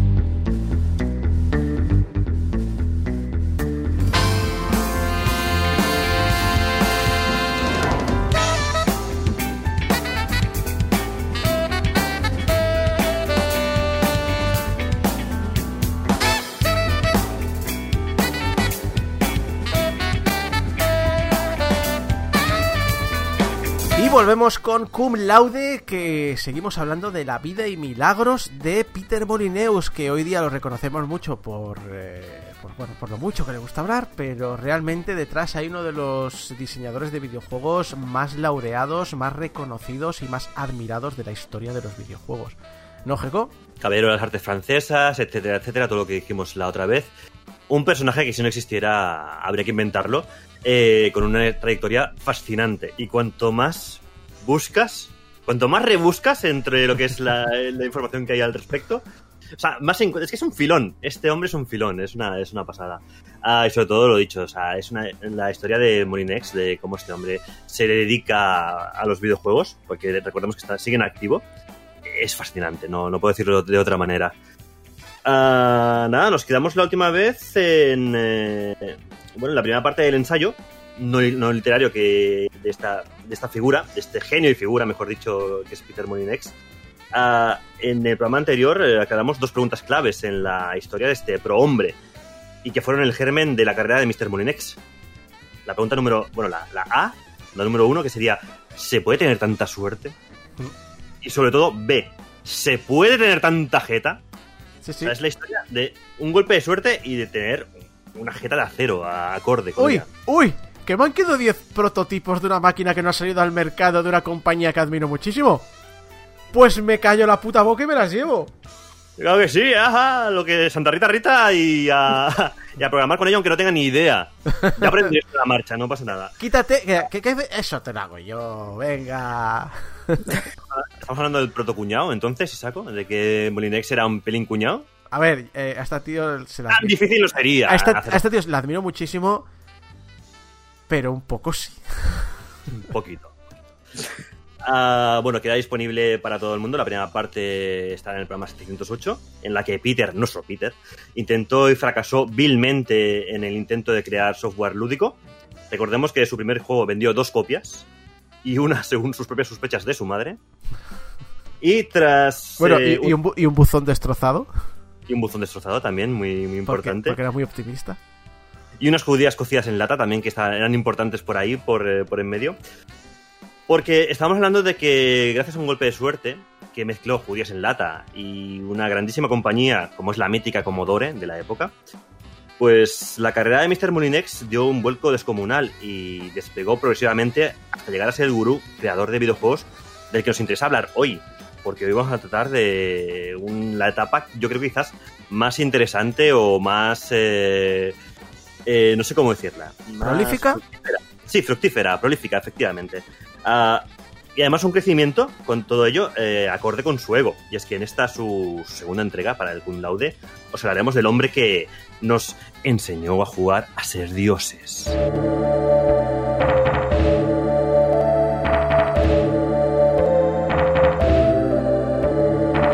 Habíamos dejado a Peter Molinex en el momento justo en el cual el port de Droid 2, de- perdón, de Druid 2, eh, que se hizo en seis meses, como recordamos, y que le sirvió de entrenamiento para aprender sobre la marcha, sobre todo truquillos de programación para ahorrar en espacio, eh, bueno, un, un port del cual aprendió mucho para Amiga, ah, estaba terminado y había cobrado 4.000 libras por el trabajo. Pero lo más importante es que había crecido en él pues, una fascinación por la creación de videojuegos. Eh, y bueno, las musas ya le visitaban con ideas jamás vistas antes en el mercado. Hombre, es- Con aquel. Es un Molinex, evidentemente. Y esta es una frase que se va a repetir bastante a partir de ahora. Con aquel dinero y la aprobación de su socio, recordemos Les Edgar, eh, otro pieza, amigo de él, ah, recordemos de hecho que era compañero de correrías y borracheras y, hombre, el hombre estaba encantado del auge financiero repentino, aunque probablemente el mayor beneficiado de todo esto fuera el PAF, el que reclutaban eh, regularmente. Bien, pues su empresa, que recordemos era Taurus Impex, la empresa que alimentaba con latas judías a Oriente Medio, la empresa cambió de nombre y pasó a llamarse Bullfrog.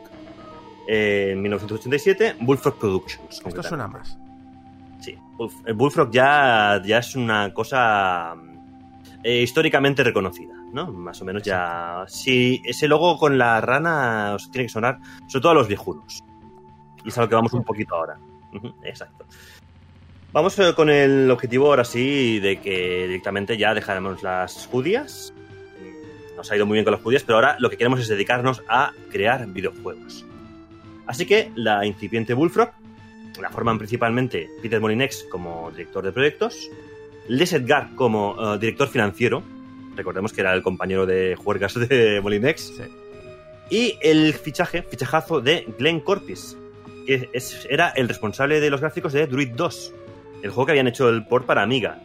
Y entiendo también que en este momento cortó con la novia, ¿no? Porque recordemos que la empresa de judías la montó por consejo de su suegro. Exacto. En el momento que le dices al suegro de no, es que sabes que voy a volver a lo de antes que fracasé en vez de esto que me da dinero. Y sí, efectivamente, las relaciones de Molinex no, no han sido muy duraderas, aunque ahora en la actualidad lleva años con, con la compañera actual, pero sí, la, la novia de entonces ya, probablemente por aquella época lo, lo dejaron. El padre, no, niña, este no te conviene. Este no, Este no. este es mala Este pieza, no. ¿eh? Este no trae billets. Este no trae billets y tiene una pinta de, de, de- de fiestero que no puede con ella. Y bueno, concretamente este trío, el que acabamos de nombrar, eh, pues será el núcleo duro de lo que está por llegar. Y la primera obra que, que- realizan es, eh, se trata de un shoot 'em up multidireccional con Scroll Parallax llamado Fusion, que es un, matamor- un matamarcianos muy genérico, muy de la época, pero que sin embargo fue muy bien recibido por parte de la crítica especializada. Molinex se encarga del diseño y la programación y Glenn Corps de los gráficos y las animaciones. Oye, perdona, desde principios del todo. ¿qué ha hecho Les Edgar? Aparte de beber como un cosaco. Eh, llevar los billetes. Es decir, era el director financiero, era el que, eh, digamos, el ejecutivo. El Vale, que vale. de a la parte, eh, pues, el- era un poco el tesorero del grupo, el... mm, Iba a decir el Relaciones Públicas, pero claro, no, en Relaciones Públicas en realidad era Molinex. Era el que iba con Molinex, digamos. El- el- ego, de, el ego de Mulinex era PR de la compañía. Sí. Eh, Les Edgar ha tenido una carrera muy fructífera después de abandonar. eh, me estoy avanzando muchísimo porque estamos deja- hablando de ya cuando se separan finalmente, o sea, ya por el 97-99, ¿vale? Pero Les Edgar es una personalidad en el ámbito de los coches, de, de las carreras, actualmente. Metió a Aston Martin de nuevo en los circuitos de carreras, por ejemplo. Es decir, eh, ahora mismo es un empresario de éxito y muy, muy reputado, que empezó con los videojuegos también y que se fue a, otra, a otro ámbito laboral y no le ha ido nada mal del todo, ¿eh? pero supongo que hablaremos de Les Edgar, que al final es un poco como el apoyo que tuvo siempre el colega. El Sí. sentido común que le frenó, o sea, vete a saber lo que hubiese llegado a hacer Mulinex por su cuenta. Exacto, siempre hablamos de los grandes binomios, ¿no? De los videojuegos, yo que sé, Carmack y Romero, eh, Famino y Cansado, o sea, es- esas dualidades que, que, que una sin la otra no se entienden, ¿no? Pues el freno, el sentido común, el que le pone un poquito los palos en las ruedas para decir, no te flipes, ¿vale? Que esto gasta. Que esto. Aquí no estamos jugando la pasta, ¿vale? Entonces siempre tiene que haber alguien ahí, a pesar de que ya, ya te digo de que lo conoce de, de los pubs, de los pubs ingleses. Así que imagínate si este tío con el que te has emborrachado mil veces es el que lleva tus cuentas financieras. O sea, básicamente era eso, era el director financiero de todas las empresas y un poquito el que iba con él a todas las reuniones con empresas importantes como las que me referiré de aquí a pocos minutos. No te preocupes. Pero hablamos del tercero en discordia, que es Corps, en este caso, que es muy importante también en la generación de, de Bullfrog. Eh, Corps precisamente resulta vital en la creación del siguiente juego, eh, después de Fusion. Fusion no les va mal, les da para sacar un poquito de dinerito, para salir un poquito adelante. Y tanto él como Molinex eh, sienten fascinación por un juego de, entonces, que es, igual os suena, es Virus. Virus. Virus es un juego de David Braven, que es el creador de Elite, por ejemplo. También posteriormente conocido por ser el responsable de Kinectimals, a lo mejor a su pesar. Pero bueno, vamos a quedarnos con que es el responsable de, Elite. Es el- está- juego sigue estando, histórico. Sigue, sigue. En el, eso, en sí. el Elite Dangerous está, sigue siendo suyo. Quiero recordar. Sí, pero creo que no al 100%. Sí que es verdad que de Elite Dangerous no sé muy bien cómo está el tema de las responsabilidades, pero bueno, es el creador de Elite, ya solo con esto y con todo lo que vino después, ya este hombre también merece un, un espacio en el Hall of Fame de los videojuegos. Ah, pero bueno, el caso, es, que aparte de, crear Elite, también es el creador de Virus, que es un juego que Corps eh, y Molinex, ya te digo, admiran muchísimo, y empiezan a trabajar en un sistema para imitar los escenarios tridimensionales de este juego. Mientras que Molinex, pues, como es Molinillos, trabaja en el concepto de, eh, y el diseño de- del- propio juego que, que quieren hacer. Entonces, Molinex y Corps empiezan a juguetear con el concepto de terreno virtual. Y ojo aquí que cuidado que se acercan curvas, ¿eh? Eh, lo llamaron así, terreno virtual. Eh, empiezan a trastear con la vista isométrica. Y se encuentran con que, bueno, mm, con los típicos problemas de vamos a crear un juego, pero no tenemos mucha idea de cómo hacerlo. El terreno está formado por una cuadrícula pequeña, que es de 64 por 64 celdas, que definen un terreno de altura variable. ¿Bien?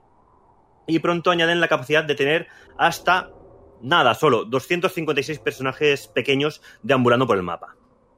Poca cosa, 256. Bueno, A finales de los 80. A finales de los 80, eh, cuidado. Estos personajes además caminan por el mapa siguiendo un algoritmo muy sencillo, de modo que siempre se quedaban encallados al intentar encontrar un camino para bordear el agua. O sea, se encontraban con un río o un lago y no, no sabían rodearlo. Hacía falta programar un sistema para que esto no pasara. Entonces Molinex no supo en su momento desarrollar un algoritmo de búsqueda de caminos, lo que se llama el pathfinding directamente, que eh, solucionara este problema. Recordemos que Molinex, eh, ya lo comentamos en el anterior eh, Cum Laude, no era técnicamente brillante, no era un experto desarrollando videojuegos. Y trabajar con algoritmos tan específicos no era para él, pues, algo fácil que pudiera resolver. ¿Qué hizo? Pues decidió optar por una solución temporal, ¿vale? Imple- Implementó una funcionalidad de elevar o hundir el terreno con el ratón, de manera que así podía guiar a los personajes para que encontraran el camino, simplemente subiendo o bajando el nivel del, del, del piso. Probando en modo multijugador esta funcionalidad con Les Edgar, que también le servía para conejillo de indias y echarse unos vicios con lo que, bueno, de beta tester también, Hmm. eh, descubrieron que era tremendamente divertido intentar hundir a los personajes del rival bajo el agua, mientras que protegían a los suyos. Entonces decidieron que como esto era muy cachondo, muy- les, les- les divertía mucho, pues dejar la funcionalidad en el juego final y no solamente eso, sino que encima fuera clave para el desarrollo del, del juego. Es la protopiscina de los Sims. Más o menos. Eh, aquí no hace falta retirar ninguna ninguna escalera ni nada, simplemente con bajarlos eh, a nivel del agua, los hundías y ya está. Exacto. Otro problema surgió también al sufrir otra limitación técnica, que es como solo se permitían 256 personajes en un mapa, para evitar que se llegara a ese límite, se decidió que si un personaje llegaba a un terreno plano, se convertía en una casa. Quitándose así de la lista y dejando lugar para más personajes. Un poco como el Monopoly, ¿no? Es decir, ya cuando llegas ahí tal, pillas un hotel y ya está ahí. Digo, es una, Más tarde- maldi- es una maldición. Como maldición, es una maldición muy rara.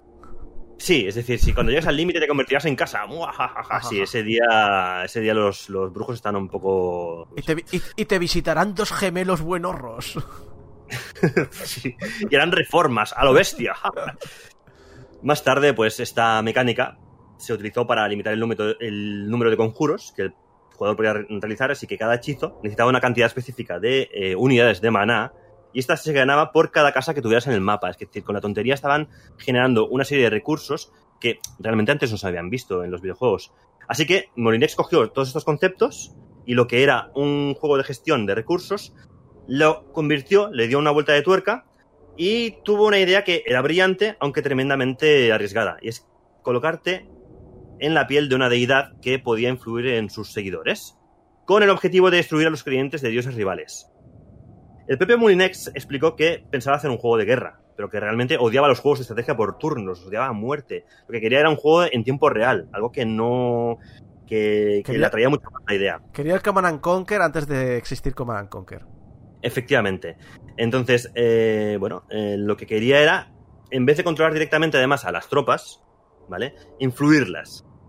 Ese proyecto, ojo con el nombre, al principio se llamaba Creation, que es un nombre que eh, ha utilizado Bullfrog en muchos juegos como nombres de prototipos y otras cosas. O sea, en el futuro se volverá a escuchar el nombre de Creation. Eh, lo bueno es que todo esto dio lugar un poco de rebote, porque decimos por las limitaciones, por eh, movidas que fueron pasando y, y de- ideas que le fueron dando vueltas de tuerca a uno de los primeros juegos de la historia en los que jugabas a ser un dios y con seguridad casi casi a todo un género que era el de los God Games. Este juego a lo mejor os suena, no sé si llegó a llamar Creation, se llamó Populus. Hombre, sí, algo me suena. ¿Lo habéis jugado alguno de vosotros aquí No, al yo Populus? Yo sí le he dado caña al Populus mucho, en Mega Drive. Hombre, yo entiendo que para alguien que se quiere dedicar a videojuegos, por ejemplo, es imprescindible jugarlo y entenderlo. Un poquito de dónde viene, eh, porque este juego es uno de los más influyentes de la historia. Tal cual, eh, Sí, sí, sin, sin ambajes directamente. Este juego ha influido mm, cantidad de, de- de juegos de estrategia por turnos y. y, Bueno, por turnos, perdón, de tiempo real, de todo lo que vino después. Ah, bueno, un dato de mierda. El primer juego considerado como God Game, ¿vale? Porque todo el mundo, cuando piensa de juegos God Game, piensa en Populus, así como el principal, como el padre de todos ellos. Pero el que está considerado el primer juego, según Wikipedia, es Santa Paravia en Fiumacho, que es un juego de George Blanc eh, de 1978, para Apple II, Commodore PET y TRS-80, del cual aquí habló y sacó en su trinidad de los eh, 70 del 77. La Trinidad del 77. Exacto. Y sin embargo, un dato sobre el dato de mierda. Exacto, porque Que claro, para- es- es- esta- estos datos de, hist- de historia. ¿Eh? Esto ¿Eh? me mola.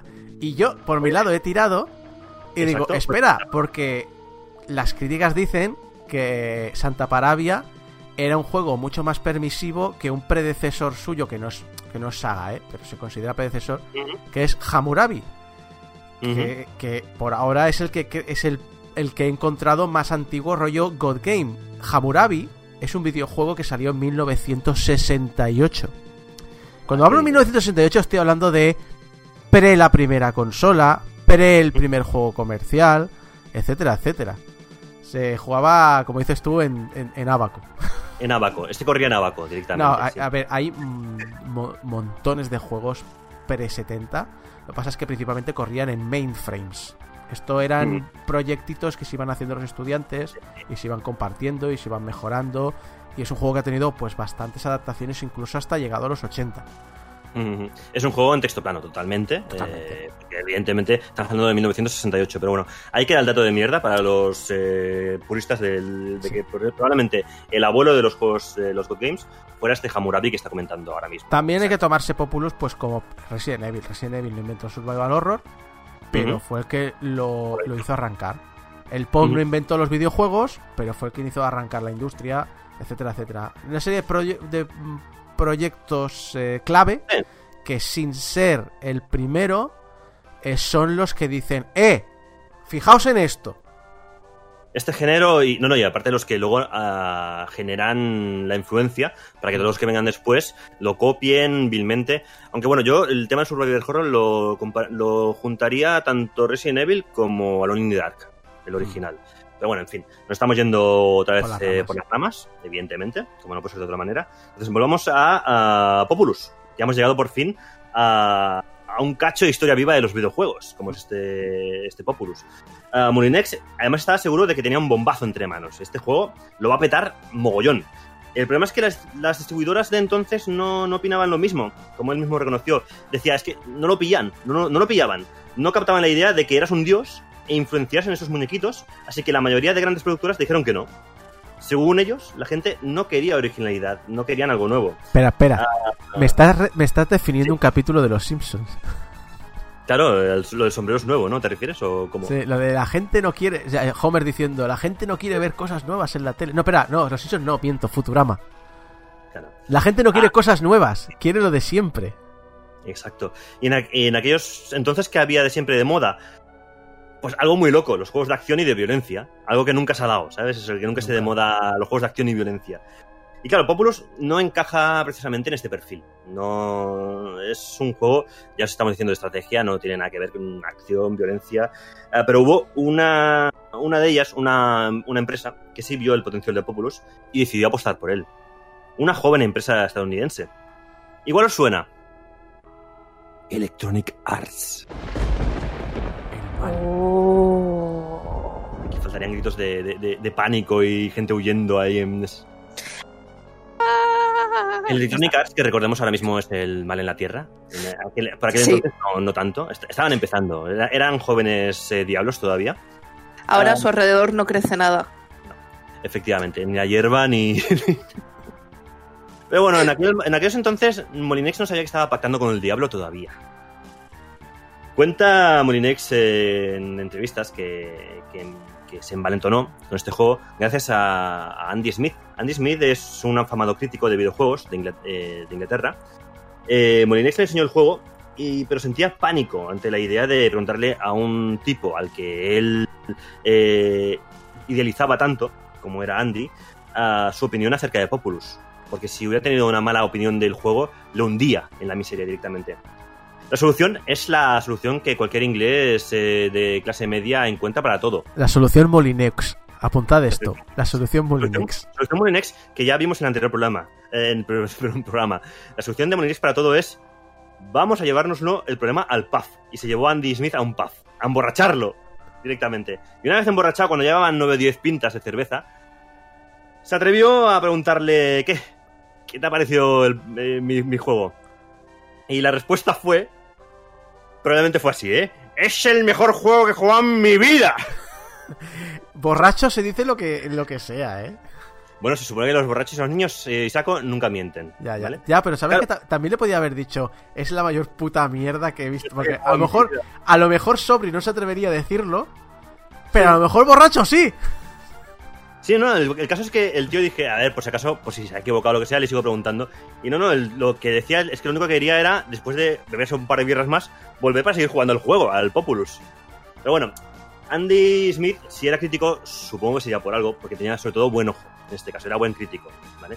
Eh, porque Populus acabó vendiendo más de 4 millones de copias cuando se, punto- cuando se puso a la, venda, eh, a la venta en marzo de 1989 en- además generando un tercio de, de- de los beneficios de, de Electronic Arts de aquel año. Y no solo eso, Eh, sino Imagínate que... Electronic Arts con lo que es. Que una tercera parte venga de un juego. ¡Ay, el FIFA! ¡Ay, el Madden! Ay, es- sí, sí. Pues en aquellos entonces fue Populous, un juego de estrategia al que le, le- le dio de comer directamente a todo Electronic Arts. eh, iba a decir mamar de la teta, pero es que hubiera sido muy, muy feo.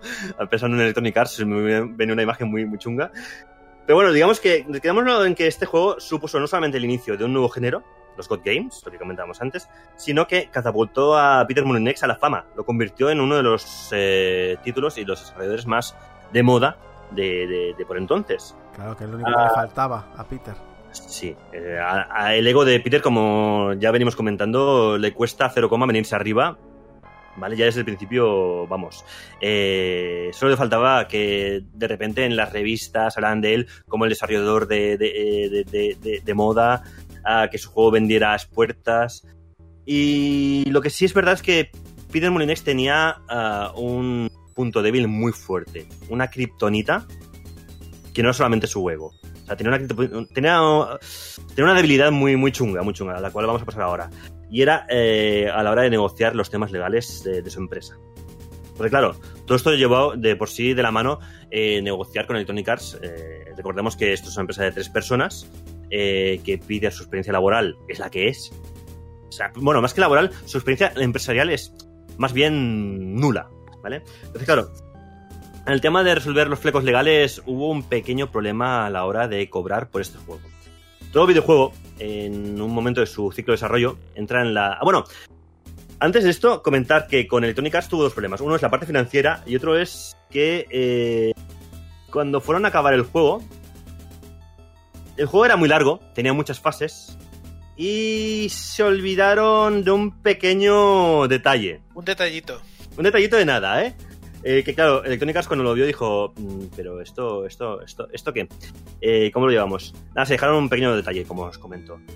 Programar el final. No estaba acabado, no tenía final el juego. Yo, yo digo que también había que tener juegos de llegarse al final, ¿eh? Sí, sí, sí.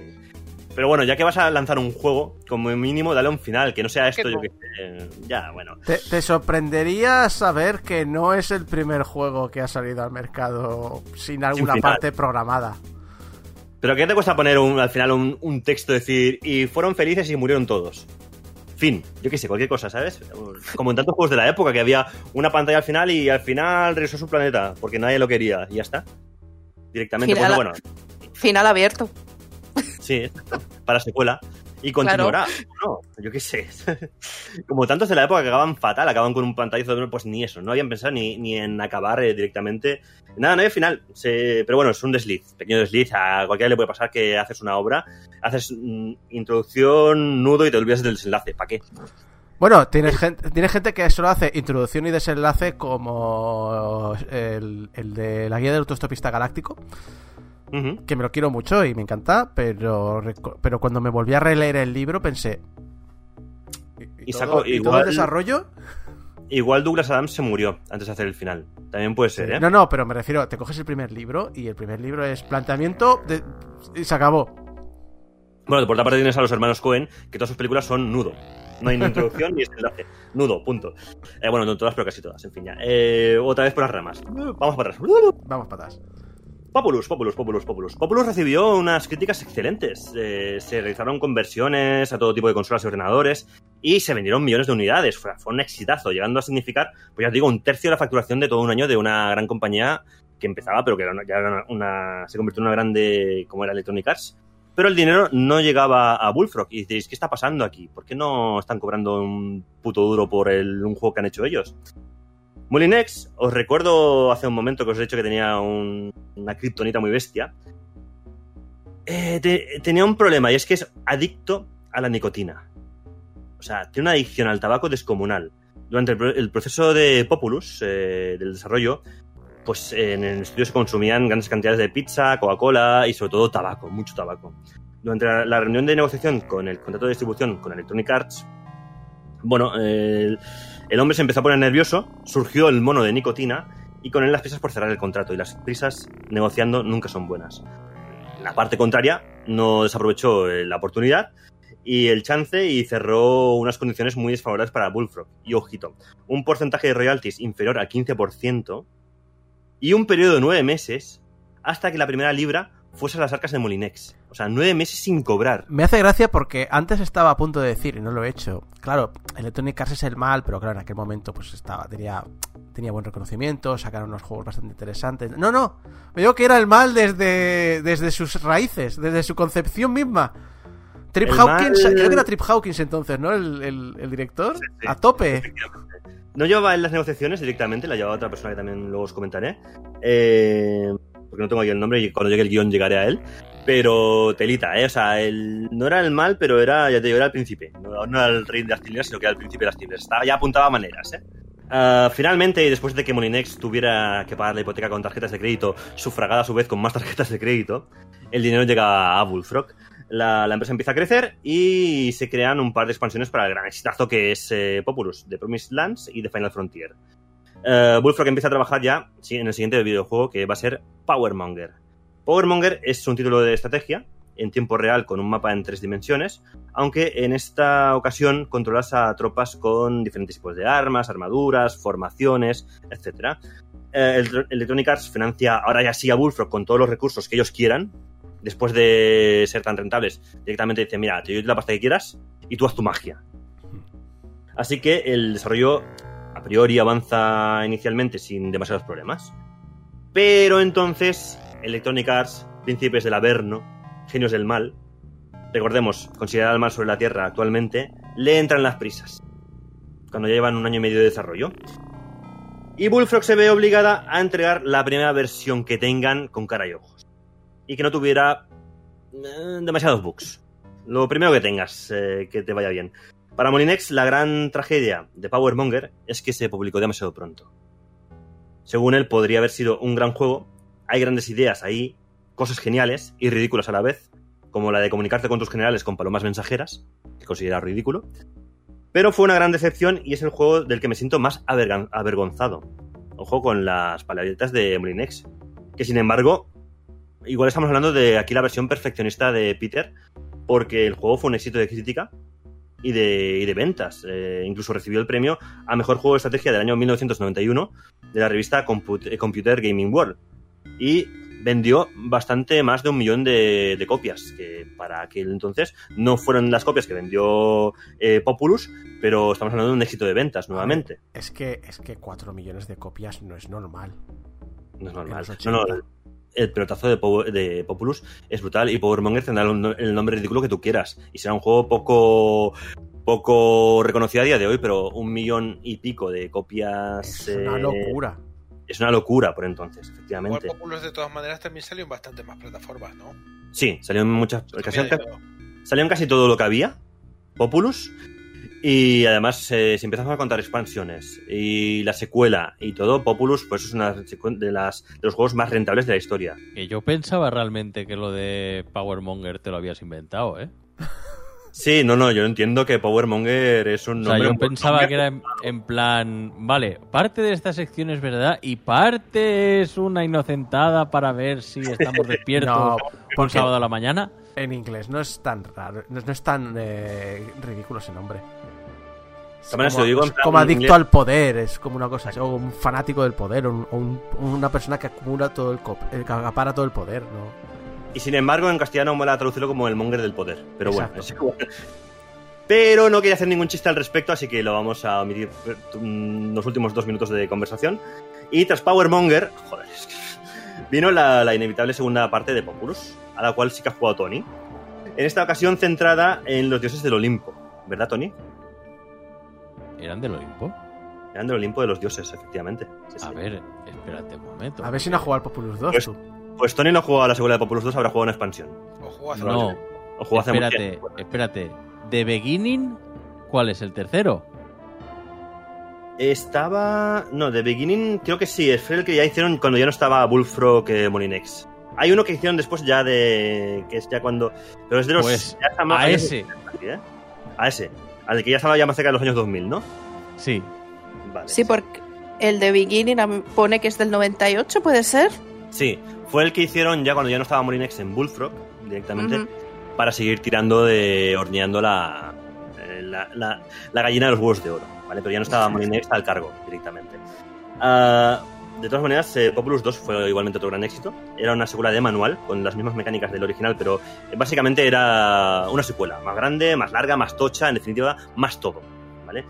Eh, Molinex, de todas maneras, siempre ha explicado con las secuelas que crear secuelas no tiene mérito, ya que en la primera pones todo el esfuerzo creativo y para las secuelas todo lo que necesitas es que funcione, todo lo que funcionaba en la anterior, hacer una versión mega hormonada del original. ¿vale? Entonces, mm, considera que es una obra menor dentro de su, de su catálogo de juegos. Es Que se, Molinex, ¿eh? que se aburre, vamos. que se aburre, vamos, que él ya lo hizo todo para la primera y que para la segunda lo que hizo es más de lo mismo, pero mejor. A estas alturas, realmente, tras solo cuatro juegos, Bullfrog ya se ha convertido en una de las desarrolladoras más importantes del mundo. Y en los dos siguientes juegos, Molinex se toma un pequeño descanso creativo y apenas tiene participación. Y cuando la tiene, es para dar la nota, como yo digo. Porque, por ejemplo, el siguiente juego es Flute. Flute es un plataformas progra- programado por Sean Cooper. Sean Cooper es eh, otro grande que entró en, eh, en Bullfrog, programador de la época. Y Molinex tan solo escribió la, la- la polémica escena final del videojuego. ¿Y por qué es polémica? Pues spoiler eh, del juego. Al final el protagonista muere atropellado por un autobús. Esa es la aportación de Molinex al videojuego. Por un autobús. Sí, por un autobús además. Ni siquiera por un tranvía como Gaudí, no, no, por un autobús. Eh, ya está. En Syndicate, que está considerado por mucha gente como el mejor juego de Bullfrog, vale, posiblemente uno también uno de los juegos más míticos de la compañía, en realidad Molinex solamente realiza el diseño y el planteamiento inicial, y luego ya el desarrollo corre a, cuenta del, resto del equipo. A Syndicate también supongo que habéis jugado, um, sobre todo imagino que Javi y Saco habéis jugado a Syndicate, ¿no? Yo el Syndicate me lo he acabado. Yo lo, lo Pues ya tuve. tiene, ya tiene mérito, ¿eh? sí, lo, lo tuve lo típico que te. En los 90, que tienes el típico CD Mix. Sí. Y el problema es que me pasa lo mismo que con SCOM. Los he tocado, pero sin instrucciones no puedes jugarlos. Es como, es como un muro demasiado grande. Además, en aquella época era más consolero, yo estaba con Nintendo 64. Pero Syndicate siempre me ha fascinado el, el- la ambientación. Es una lástima que se estrellasen con esa especie de, de reboot de en primera persona. Syndicate es un Mm. juego que ahora con... No te voy a decir la popularidad de XCOM, pero con el, eh, que XCOM haya renacido un poquito el género, creo que Syndicate debería... Un proyecto menor, un proyecto indie, pero debería volver. Hubo un reboot, ¿no? No hace tantos Sí, uno- años. en primera persona. Sí, pero no era lo mismo, con lo cual se comió un poco los Le- mocos. a ver, le pasó, le pasó un poco como con XCOM. El XCOM Enemy Unknown era el, Ajá. juego, era el juego menor. Era el juego de. No, no. Toda la pasta nos la estamos desarrollando en el XCOM este también en primera persona. Ese va a ser el bueno. Ese es el bueno. Ese es el que todo el mundo va a querer comprar. Y bueno, para los cuatro frikis de mierda del original, les vamos a hacer eh, un, un- un reboot del, del de estrategia. ¿Y qué pasó? Que la estrategia se lo comió con patatas y ahora solo sigue por el de estrategia. Y Syndicate le podía pasar un poco lo mismo. Quiero recuperar lo que acabas de comentar de los CD Mix, porque yo creo que mucha gente de nosotros conocemos los juegos de, de Bullfrog y de Molinex eh, gracias al CD Mix, porque no solamente jugamos a Populus y Syndicate, sino a Dem Hospital, Dem Park. Son- eran los típicos juegos que venían en cualquier CD Mix. Son juegos a los que ahora, por cierto, ahora, ahora ahora mismo, ya, ahora mismo ya llegamos. Porque Molinex, ya os he dicho que después de tanta movida, sí tiene un par de juegos así más tranquilo, más descansado, eh, liándola con los finales de algunos juegos, pero estaba más tranquilo. Pero es un hombre que nunca ha sabido parar quieto, ni siquiera durante esa época, que se podía permitir estar más liberado de, de las- la creación de videojuegos. Él mismo, de hecho, siempre ha reconocido en entrevistas que eh, él ha destrozado su vida con los videojuegos. Que de verdad que la la destrozó con- por completo. A nivel eh, personal, a nivel de ser un enfermo del trabajo. Ah, cito, no tenía otra vida. Gracias a Dios que tengo insomnio. Ah, muy bien. Vamos a aprovechar que no puede dormir el señor para esto. Ya Y que la- le jode la vida y la- personal, al menos va a sacar rédito. Que yo iba a decir, y la nicotina no le ha jodido la vida. Los pulmones, en todo caso, seguramente. Vale. Aparte de dirigir Bullfrog y tener que sufrir las presiones de EA, que ya te digo, déjala, déjala correr, eh, también pues ya trabajaba en las ideas de los, de los dos siguientes juegos. El primero es un clásico que casi todos eh, lo hemos tenido en los 90, por lo dicho, por CD Mix o por lo que sea, eh, que es mitiquísimo, el Den Park. Den Park es un juego 100% Molinex. Y además hay un detalle y es que Molinex eh, tiene auténtica fascinación por los parques de atracciones. Por eso hizo este juego. O sea, porque a él le encantan, le chiflan los parques los parques de, de- atracciones. Y es un juego que en apariencia es un simple eh, em, juego de construcción de parques temáticos, pero en el fondo es un adictivo y complejo simulador de negocio. Aparte de que todos hemos hecho lo de construir la montaña rusa y dejarla sin acabar para que la gente salga volando por los aires. Yo me acuerdo, me acuerdo que el truco de, de para forrarte era pon las patatas muy baratas, muy baratas, pero a tope de Mm. sal y los refrescos al máximo. Sí. Este tipo de cosas están, este tipo de cosas Sí. están muy next realmente. O sea, sí, sí, sí. Um, The Embark es, el, desde, es del 94. Fue un, exita- un exitazo absoluto. Aunque fue un juego extraño porque es un juego que mejor se ha vendido en Europa, de Bullfrog. Y también el que peor resultado ha tenido en Estados Unidos. Es muy curioso. Um, siempre ha dicho que es que siempre ha pensado que si en Estados Unidos se vendió mal porque los gráficos eran demasiado infantiles para el público american- americano. De estas frases de Molinex que, bueno, que a veces va soltando. Y sí que es verdad que en estos lares, eh, pues fue lo dicho, un exitazo absoluto y estuvo durante años en los primeros puestos de, de ventas. Y hoy en día, pues lo he dicho, es un auténtico clásico de culto. El segundo juego en el que también estuvo ya después ya después de Embark implicado Molinex es otro juego también muy curioso que fue Magic Carpet, que es una peculiar mezcla de shooter en primera persona y estrategia. Este no sé si lo conocéis, Magic Carpet. Lo vi en casa de un amigo en los 90, pero. Pero no, no, no, no tengo más recuerdo que ese. Sé que es- fue Eh. una idea de olla muy particular. Sí. Y por ello es más oscuro. Es, eh, bueno, más oscuro en el sentido de que ha pasado más desapercibido y no es tan, tan conocido. Pero bueno, era un juego que tenía mucho trabajo técnico. O sea, se intentó eh, trabajar en, el, en tener un motor eh, fuera de lo normal. Había reflejos en el agua, que es una cosa que entonces no se daba. Es decir, se trabajó mucho el apartado técnico del juego. Y, y se formaba, por ejemplo, el terreno en tiempo real. Era un juego en gráficos 3D. Es decir, era un juego que pretendía ser muy avanzado para el momento. Y, y todo esto pues no evitó que se convirtiese en un fracaso comercial. Sí. A, pesar, a pesar de que las revistas lo pusieron por las nubes. Es un juego Sí, que sí, estaba claro. muy bien valorado entonces. Es que era un juego que técnicamente era ah, alucinante para el momento, pero no cojo con, con el público. Así que llegamos al primer, digamos, fracaso comercial, aunque bueno, no pasa nada, porque tampoco, tampoco fue muy estrepitoso y bueno, se sacó, se sacó dinero, tampoco, tampoco pasaba nada. EA seguía contenta con Molinex. Y de hecho, tan contenta que en 1994 lo nombran a Peter vicepresidente y consultor de Electronic Arts. Es decir, eh, lo absorben para hacer el mal directamente con ellos.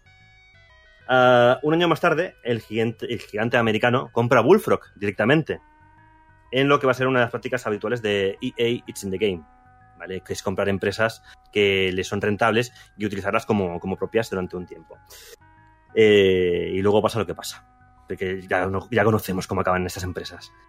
Es el momento, eso sí, de máxima efervescencia de Bullfrog. Eh, tienen hasta siete proyectos a la vez en marcha, que es una locura. O sea, venimos de un, estudio de tres personas que hacen un proyecto que sale a los 2-3 años. De repente tienen siete proyectos para el mismo año. Es un- vamos, imaginaos la movida que hay en esa oficina de, en, en entonces, en 1994-95. Tienen preparado un simulador de, super- de superhéroes llamado The Indestructibles. Tienen un título acuático, ojo, llamado Creation, otra vez, Creation. Tienen una secuela de Magic Carpet, Magic Carpet 2. El retorno, supongo, la venganza, no lo sé.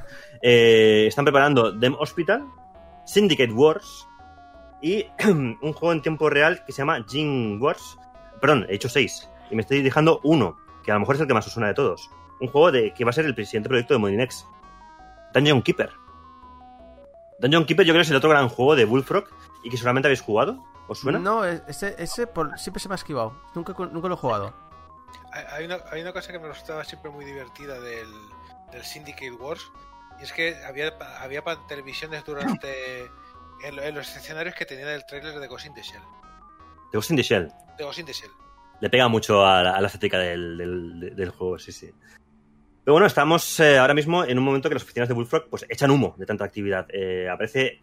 Y aquí es cuando aparece el Molinex que todos amamos, pero que sus socios temen. El de la jeta de acero, por no decir otra cosa malsonante. Jonazo. Eh, espera, que no, no se ha entendido. ¿Cómo? Empezaba, no, no, no. empezaba por C y acababa por ojonazos. Ojonazos, sí, sí, que tenía el tío. Y, y una cosa que le ha car- caracterizado siempre, el, el charlatán que llevaba dentro, de repente, pues eh, tenía que salir. Electronic Arts le dijo, o al menos eso mantiene él, cuidado, a día de hoy todavía, que Dungeon Keeper y Magic Carpet 2 tenían que publicarse en un plazo de seis semanas. Ojo. Pero ninguno de los dos desarrollos podían llegar a tiempo para esa fecha. O sea, desarrollar un juego en, un- el margen de seis semanas que quedaba, esos dos juegos concretamente que eran juegos de, mucho presupuesto, era imposible. La solución de, de Molinex fue entregar otro juego que aún no habían hecho, que se llamaba High Octane. High Octane es un juego, o bueno, la idea era, era un juego de carreras ah, de naves al estilo Wipeout, que eh, desarrollaron, de hecho, corre que te corre, con el motor de Magic Carpet. Ah, me estás diciendo, me estás diciendo, oye, tenemos unos juegos en desarrollo, nos, Sí. los, nos los piden que entreguemos de aquí a seis semanas y Sí. por motivos lógicos no podemos acabarlos. Así que Sí. Te voy a entregar de aquí a seis semanas un juego que ni siquiera hemos empezado. Exacto. O sea, de hecho, un juego que, que vamos a aprovechar el motor de un juego que es un shooter para hacerlo juego de carreras. Porque claro, en aquel momento supongo que Wipeout lo estaba petando a saco con eh, la PlayStation 1. Entonces dijeron, algo rápido y re- rentable, vamos a hacer un juego de naves al estilo, ¿vale? A, a la Wipeout, como te digo. Según Bing Gordon, que Bing Gordon es el jefe, el jefazo del que yo te quería hablar antes, o sea, el que llevaba las, las digamos, las eh, negociaciones con Bullfrog entonces, que era el responsable creativo, eh, el chief eh, creative, no sé qué, el responsable creativo de, de- de entonces el Electronic Arts, en la primera reunión eh, tras la compra de Bullfrog y hablando de los siguientes proyectos, vimos que Dungeon, Keep- Dungeon Keeper no iba a estar listo para cuando Peter eh, dijo que se publicaría. Pero Peter en la reunión dijo que tendrían un juego acabado. Y ni siquiera Les Edgar sabía de qué estaba hablando. Vamos, que la cara de póker de Les Edgar en la reunión con EA sería para verla. Sí, porque, porque no. eh, O sea, es decir, si el de Tío. Electronic Arts, si el de Electronic Arts sabe que el sensato de, del Bullfrog está poniendo cara de pánico, Está poniendo cara de, Pero ¿qué haces, Peter? No, ahora no es el momento de esto". En fin, Peter y por qué queremos tanto a Molinex, en fin. Y llegamos a la caída del imperio molinexiano otra vez. High Octane fue, eh, como no podía ser de otra manera, viendo el percal, pues un desastre a todos los niveles. eh, como videojuego, financiero y crítico. Como consecuencia del fiasco, The Indestructibles, el simulador de superhéroes, y Creation fueron cancelados. Dungeon Keeper tardaría dos años más todavía en estar ter- terminado. Y el destino de Peter Molinex dentro de Electronic Arts pues ya no pintaba nada bien. Vamos, que estaba ya con los días contados. Ya que la empresa estadounidense había perdido pues la confianza depositada en él. Las habituales bravuconadas que se marcaba de vez en cuando habían pasado de ser rentables a ser peligrosas para la compañía. Y en el mundo de los negocios ya sabemos que lo que importan son los resultados.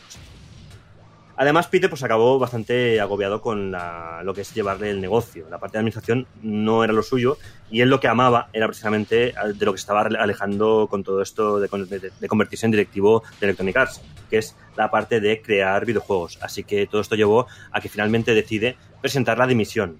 Dimisión que Electronic Arts acepta de forma bastante fusiva, hay que decirlo. Ah, aunque no se hizo, curiosamente, el anuncio oficial hasta un año más tarde de presentar la dimisión, porque la condición era de que terminara Dungeon Keeper y les diera tiempo de buscar un sustituto mientras tanto. y supongo que tampoco quieren decir, oye, vamos a sacar un juego de este hombre, pero sin este hombre. Supongo a nivel de marketing feo. Sí, porque en aquel, en aquel entonces Molinex ya era una figura reconocida, entonces quedaba un poco mal echarlo y luego publicar un juego y hacer un Kojima. en fin, Molinex, eh, explica de esto. Sí, no suele quedar bien para la imagen de la empresa, Sí. por lo que Po- sea. populo- Eh, Pop- Populous Survive. Sí. Total, que Molinex explica de su dimisión para abandonar la empresa que había fundado y ayudado a crecer, que lo peor de la experiencia fue que eh, le dijeron que ya no podía asistir más a las reuniones de Bullfrog ni ver ninguno de sus proyectos eh, eh, en desarrollo. Oh, Que eso para un creativo pues debe ser bastante duro. Y no puedo otra vez dejar de pensar en Kojima por lo que sea, ¿eh? no, no sé por qué me viene a la cabeza. Pero sí, sí. eh, además, para echar más leña al fuego, el desarrollo de Dungeon Keeper se fue retrasando indefinidamente. Cada vez se iba retrasa- retrasando más. Y cuando faltaba poco para que en, en teoría estuviese terminado, Molinex decidió que había que diseñarlo otra vez de cero. Ante el escepticismo... esce- esce- joder, las palabras que me pongo en el guion, joder. Ante el escepticismo de, de Electronic Arts, dijo que si hacía falta, lo pagaba de su, de su bolsillo. Y el equipo de, O sea que se marcó un Cameron. Sí, sí, dijo, si esto hay que hacerlo, lo hago yo, pagándolo yo de mi bolsillo. Y de hecho, el equipo del, del juego se trasladó a su propia casa, directamente. Dos años más tarde, el juego estaba finalmente terminado. Dungeon Keeper acaba siendo un éxito de crítica y público, igual que con, pero al igual que con Power Monger, no queda para nada satisfecho con el resultado y siempre ha manifestado en entrevistas que le hubiera gustado rehacerlo otra vez en el futuro, de cero, con mejores mecánicas, etcétera. Este es el típico dibujante que toda su obra es una mierda. Sí. Bueno, no toda porque él saca pecho de, de todo lo demás. ¿eh? Para él Populus, por ejemplo, es el es un ídolo de los videojuegos. Eh, cosas que él ha hecho es de lo mejor que se ha inventado jamás. ¿vale? Sobre todo, por ejemplo, ahora cuando llegamos a Lionhead, hay juegos de los que sí está orgulloso. ¿vale? Pero concretamente de Power Monger y curiosamente Dungeon Keeper, que son dos juegos muy conocidos de él, pues no, no lo está. Total, que llegamos a 1997 y ya con esto ya vamos eh, cerrando el segundo laude. Molinex abandona definitivamente Bullfrog y Electronic Arts. Y si alguien se pensaba que iba, se iba a dedicar el resto de su vida a cobrar royalties, amigos, que no conoces a Peter Molinex. Tal como deja Bullfrog, tal como la deja, funda Lionhead a finales del 97, junto con, ojo, Steve Jackson, la leyenda de los juegos de rol y de mesa. La idea es volver a los orígenes, a cuando tenían la ilusión por crear videojuegos y a recuperar aquel espíritu que los empujó a fundar, a fundar eh, la compañía Bullfrog.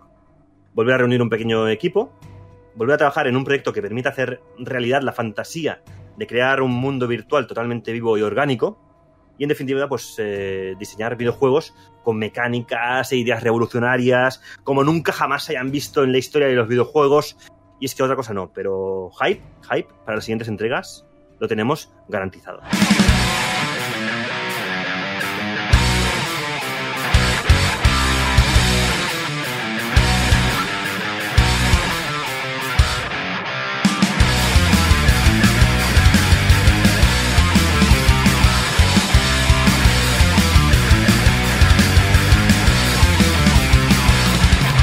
Aquí llega el programa de esta semana. Muchas gracias a todo el equipo que me ha acompañado: Alex Llopis, Débora López, Mari Puello, Fran Galdo, Javi Gutiérrez, Tony Temorro, Jeco y servidor de ustedes Isaac Villana, que os ha acompañado a lo largo de estas más o menos dos horas. Recordad que nos podéis ayudar a mantener los MP3 en el servidor online para que los podáis descargar ahora y en el futuro, eh, pues ayudándonos a pagar el hosting. Eh, lo podéis hacer en portalgameover.com barra donaciones y que en las redes sociales estamos como Portal Game aparte de un bonito canal de Discord que también tenéis en nuestras redes sociales el enlace directo. O sea que si usáis Discord, pasaos a charlar con nosotros y a hablar un rato y, hablar también con el resto de la comunidad. Y, por- y sobre todo podréis hablar de la compra-venta de nabos, que es un tema apasionante en el Discord de Game Over. Podéis escucharnos en la radio en directo, bueno, en directo no, porque los pasamos a la radio de Speed y lo transmiten en falso directo, pero también lo podéis hacer por descarga directa, iTunes, programas de podcast, iBox, YouTube y Spotify. Y recordad que podéis enviarnos vuestros mensajitos de amor a público y vuestros mensajes de odio a snakewaifu arroba. Muchas gracias a todos por acompañarnos una semana más. Un abrazo muy fuerte para todos aquellos que hayáis pasado una mala época en este confinamiento. Esperemos que las cosas ahora vayan a mejor, eh, pero id con cuidado, mucho cuidado. Un abrazo muy fuerte a todos, mucho ánimo, mucha fuerza. Y si no pasa nada, nos vemos la semana que viene en el programa 716 de Game Over. Hasta entonces, adiós.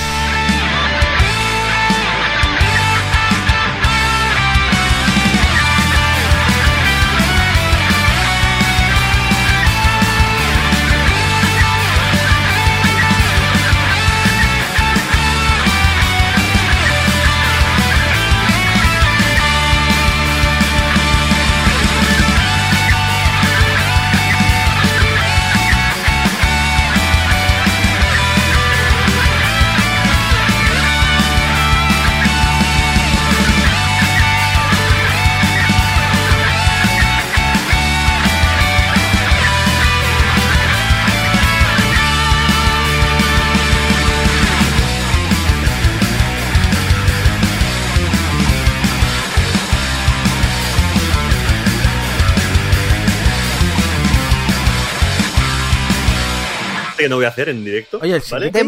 Demo Hospital, sí, venga, va, eso Eh, lo he jugado mucho. Oye, y el...